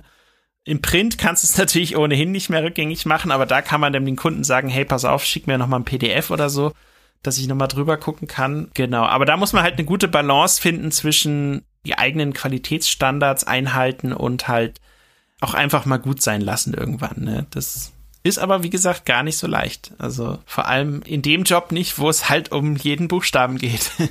Und man möchte auch so ein bisschen was für die Ewigkeit schaffen, ne, als Journalist oder Autor. Das kommt noch dazu, ja. Es soll ja dann auch gut bleiben und man kann es ja oft dann auch jahrelang noch im Netz finden oder halt in den Zeitschriften. Deswegen, ich finde schon, die Sorgfalt ist sehr wichtig, aber man darf es nicht übertreiben und man darf sich vor allem den Stress nicht selbst machen. Ne? Genau. Und jetzt wären wir eigentlich auch schon fast durch mit dem ganzen Stressthema. Haben es jetzt hoffentlich auch so ein bisschen positiv mit ja, Anti-Stress-Maßnahmen ausklingen lassen. Aber ich frage mich schon die ganze Zeit, was war denn nun heute mit dem Andy überhaupt los, Sönke? Ja. ich schlage jetzt mal vor, dass er das uns und unseren Hörerinnen und Hörern am besten einfach mal selbst erklärt. Aber bin ich jetzt mal gespannt. Hallo, liebe Kinder. Ihr werdet euch sicherlich schon fragen, Nanu, wieso ist denn der Andy nicht live dabei und steuert hier einen O-Ton hinzu? Er wird doch etwa Games Insider nicht verlassen? Nein, keine Angst. Ich werde euch noch ein Weilchen erhalten bleiben. Der Grund, warum ich hier nicht bei diesem Podcast live dabei sein möchte, das klingt vielleicht auf Anhieb ein bisschen komisch, aber eines der Dinge, die mich am meisten stressen, ist, wenn über Stress geredet wird.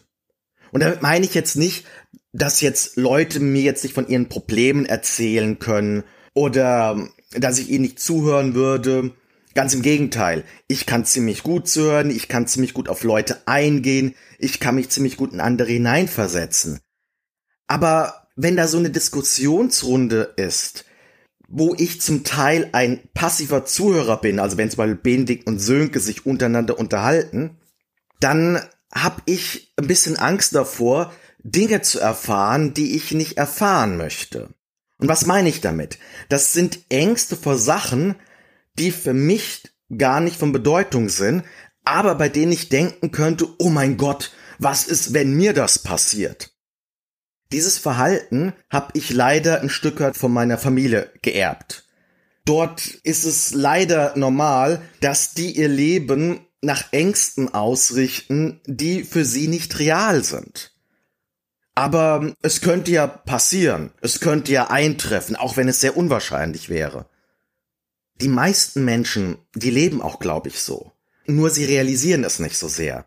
weil sie im Gegensatz zu mir keine Wahrscheinlichkeiten berechnen können. Ich weiß rational gesehen, dass diese Ängste und der Stress dahinter, dass der Bullshit ist. Aber er ist halt trotzdem da. Und weil es nun mal da ist, muss ich es entsprechend ernst nehmen und mich entsprechend auch ein Stück davor schützen. Sprich, wenn ich nicht unbedingt bei solchen für mich stressigen Situationen dabei sein muss, ja, dann vermeide ich sie halt, dann bin ich halt nicht da dabei, weil ich habe davon ja keinen Schaden. Und deshalb gibt sie halt von mir nur einen O-Ton. Das ist bei mir auch so eine gewisse Gratwanderung. Also sich auf der einen Seite vor solchen stressigen Situationen zu schützen, auf der anderen Seite aber nicht mit Scheuklappen durchs Leben zu laufen. Zum Glück weiß ich von mir, dass instinktiv weiß ich schon, was ist ernst und was ist nicht ernst. In Krisensituationen, also wenn wirklich was Schlimmes passiert, wo man sofort reagieren muss, da tue ich das in der Regel auch. Aber wenn es etwas ist, wo ich mir denke, oh, das könnte passieren, da wäre ich total bekloppt. Da werde ich irrational und hab, wie gesagt, Ängste und Stresslevel, der nicht gesund ist. Ansonsten, so für meine Arbeit jetzt mal ganz konkret, was mich da am meisten stresst, das ist gar nicht mal so sehr das Schreiben oder das Recherchieren oder das Spielen eines schwierigen Spieles, besonders wenn ich eine Komplettlösung dazu verfassen muss. Der Stress ist eine Mischung aus dem Anspruch, den ich mir selbst auferlege, dass das alles so sein muss, wie ich mir das wünsche, und Kleinigkeiten.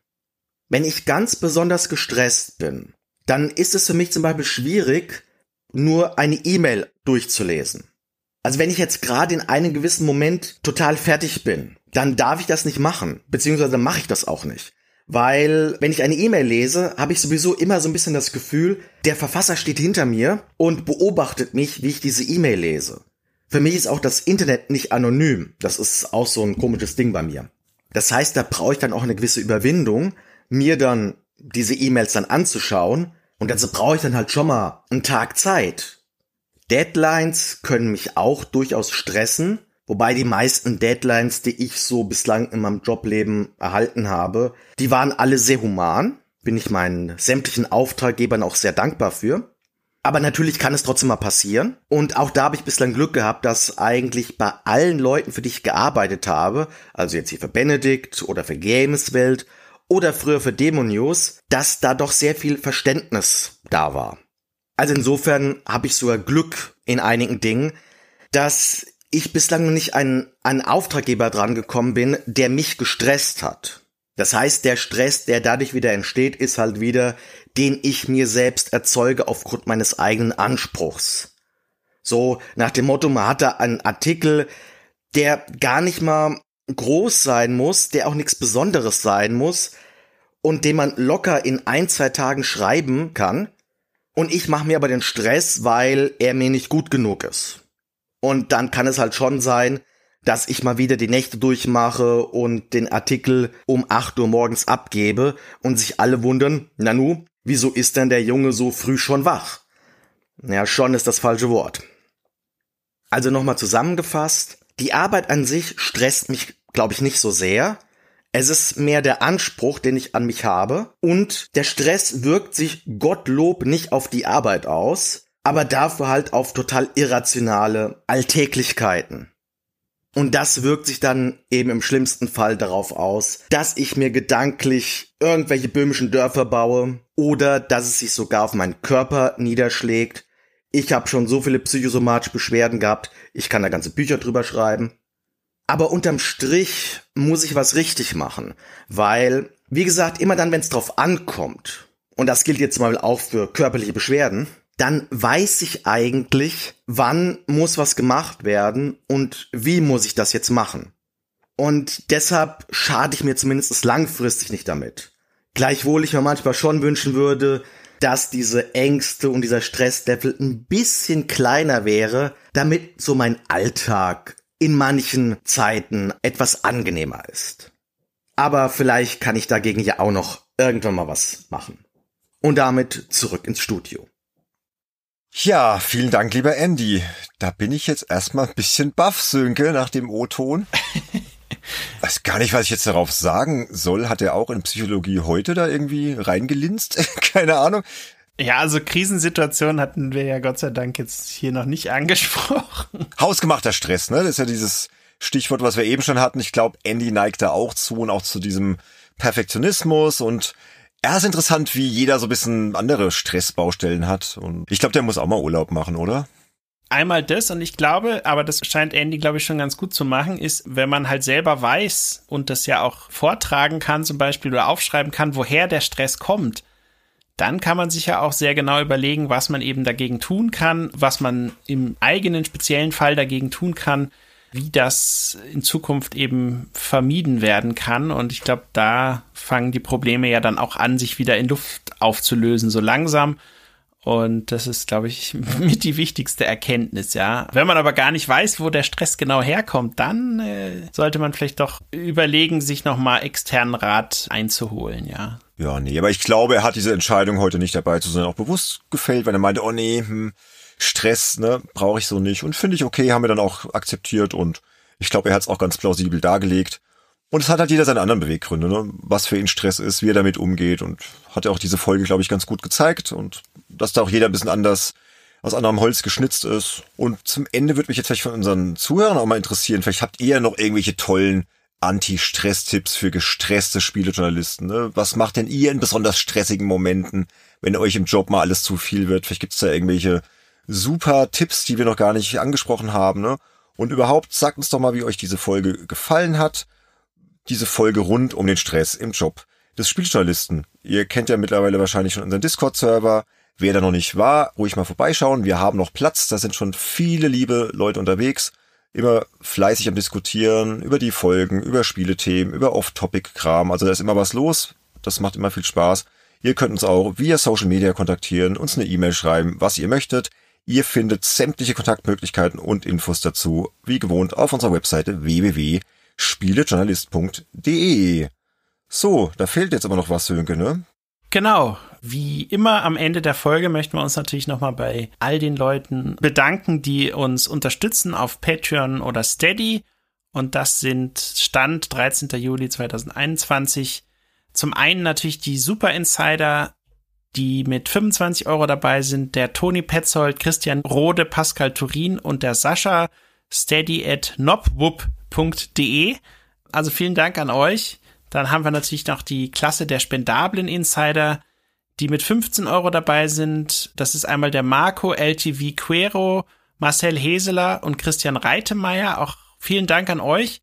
Und natürlich auch die einflussreichen Insider, die mit 9 Euro dabei sind. Das sind einmal der Stefan Henne, Christian Wilken, Matthias Peitz, Sebastian Essner, Nick Stabel, Sebastian Hamers, JPS, Dennis Klün, Falkener, Sergei Wettstein, Fabian Polkin und Tim Hildebrand.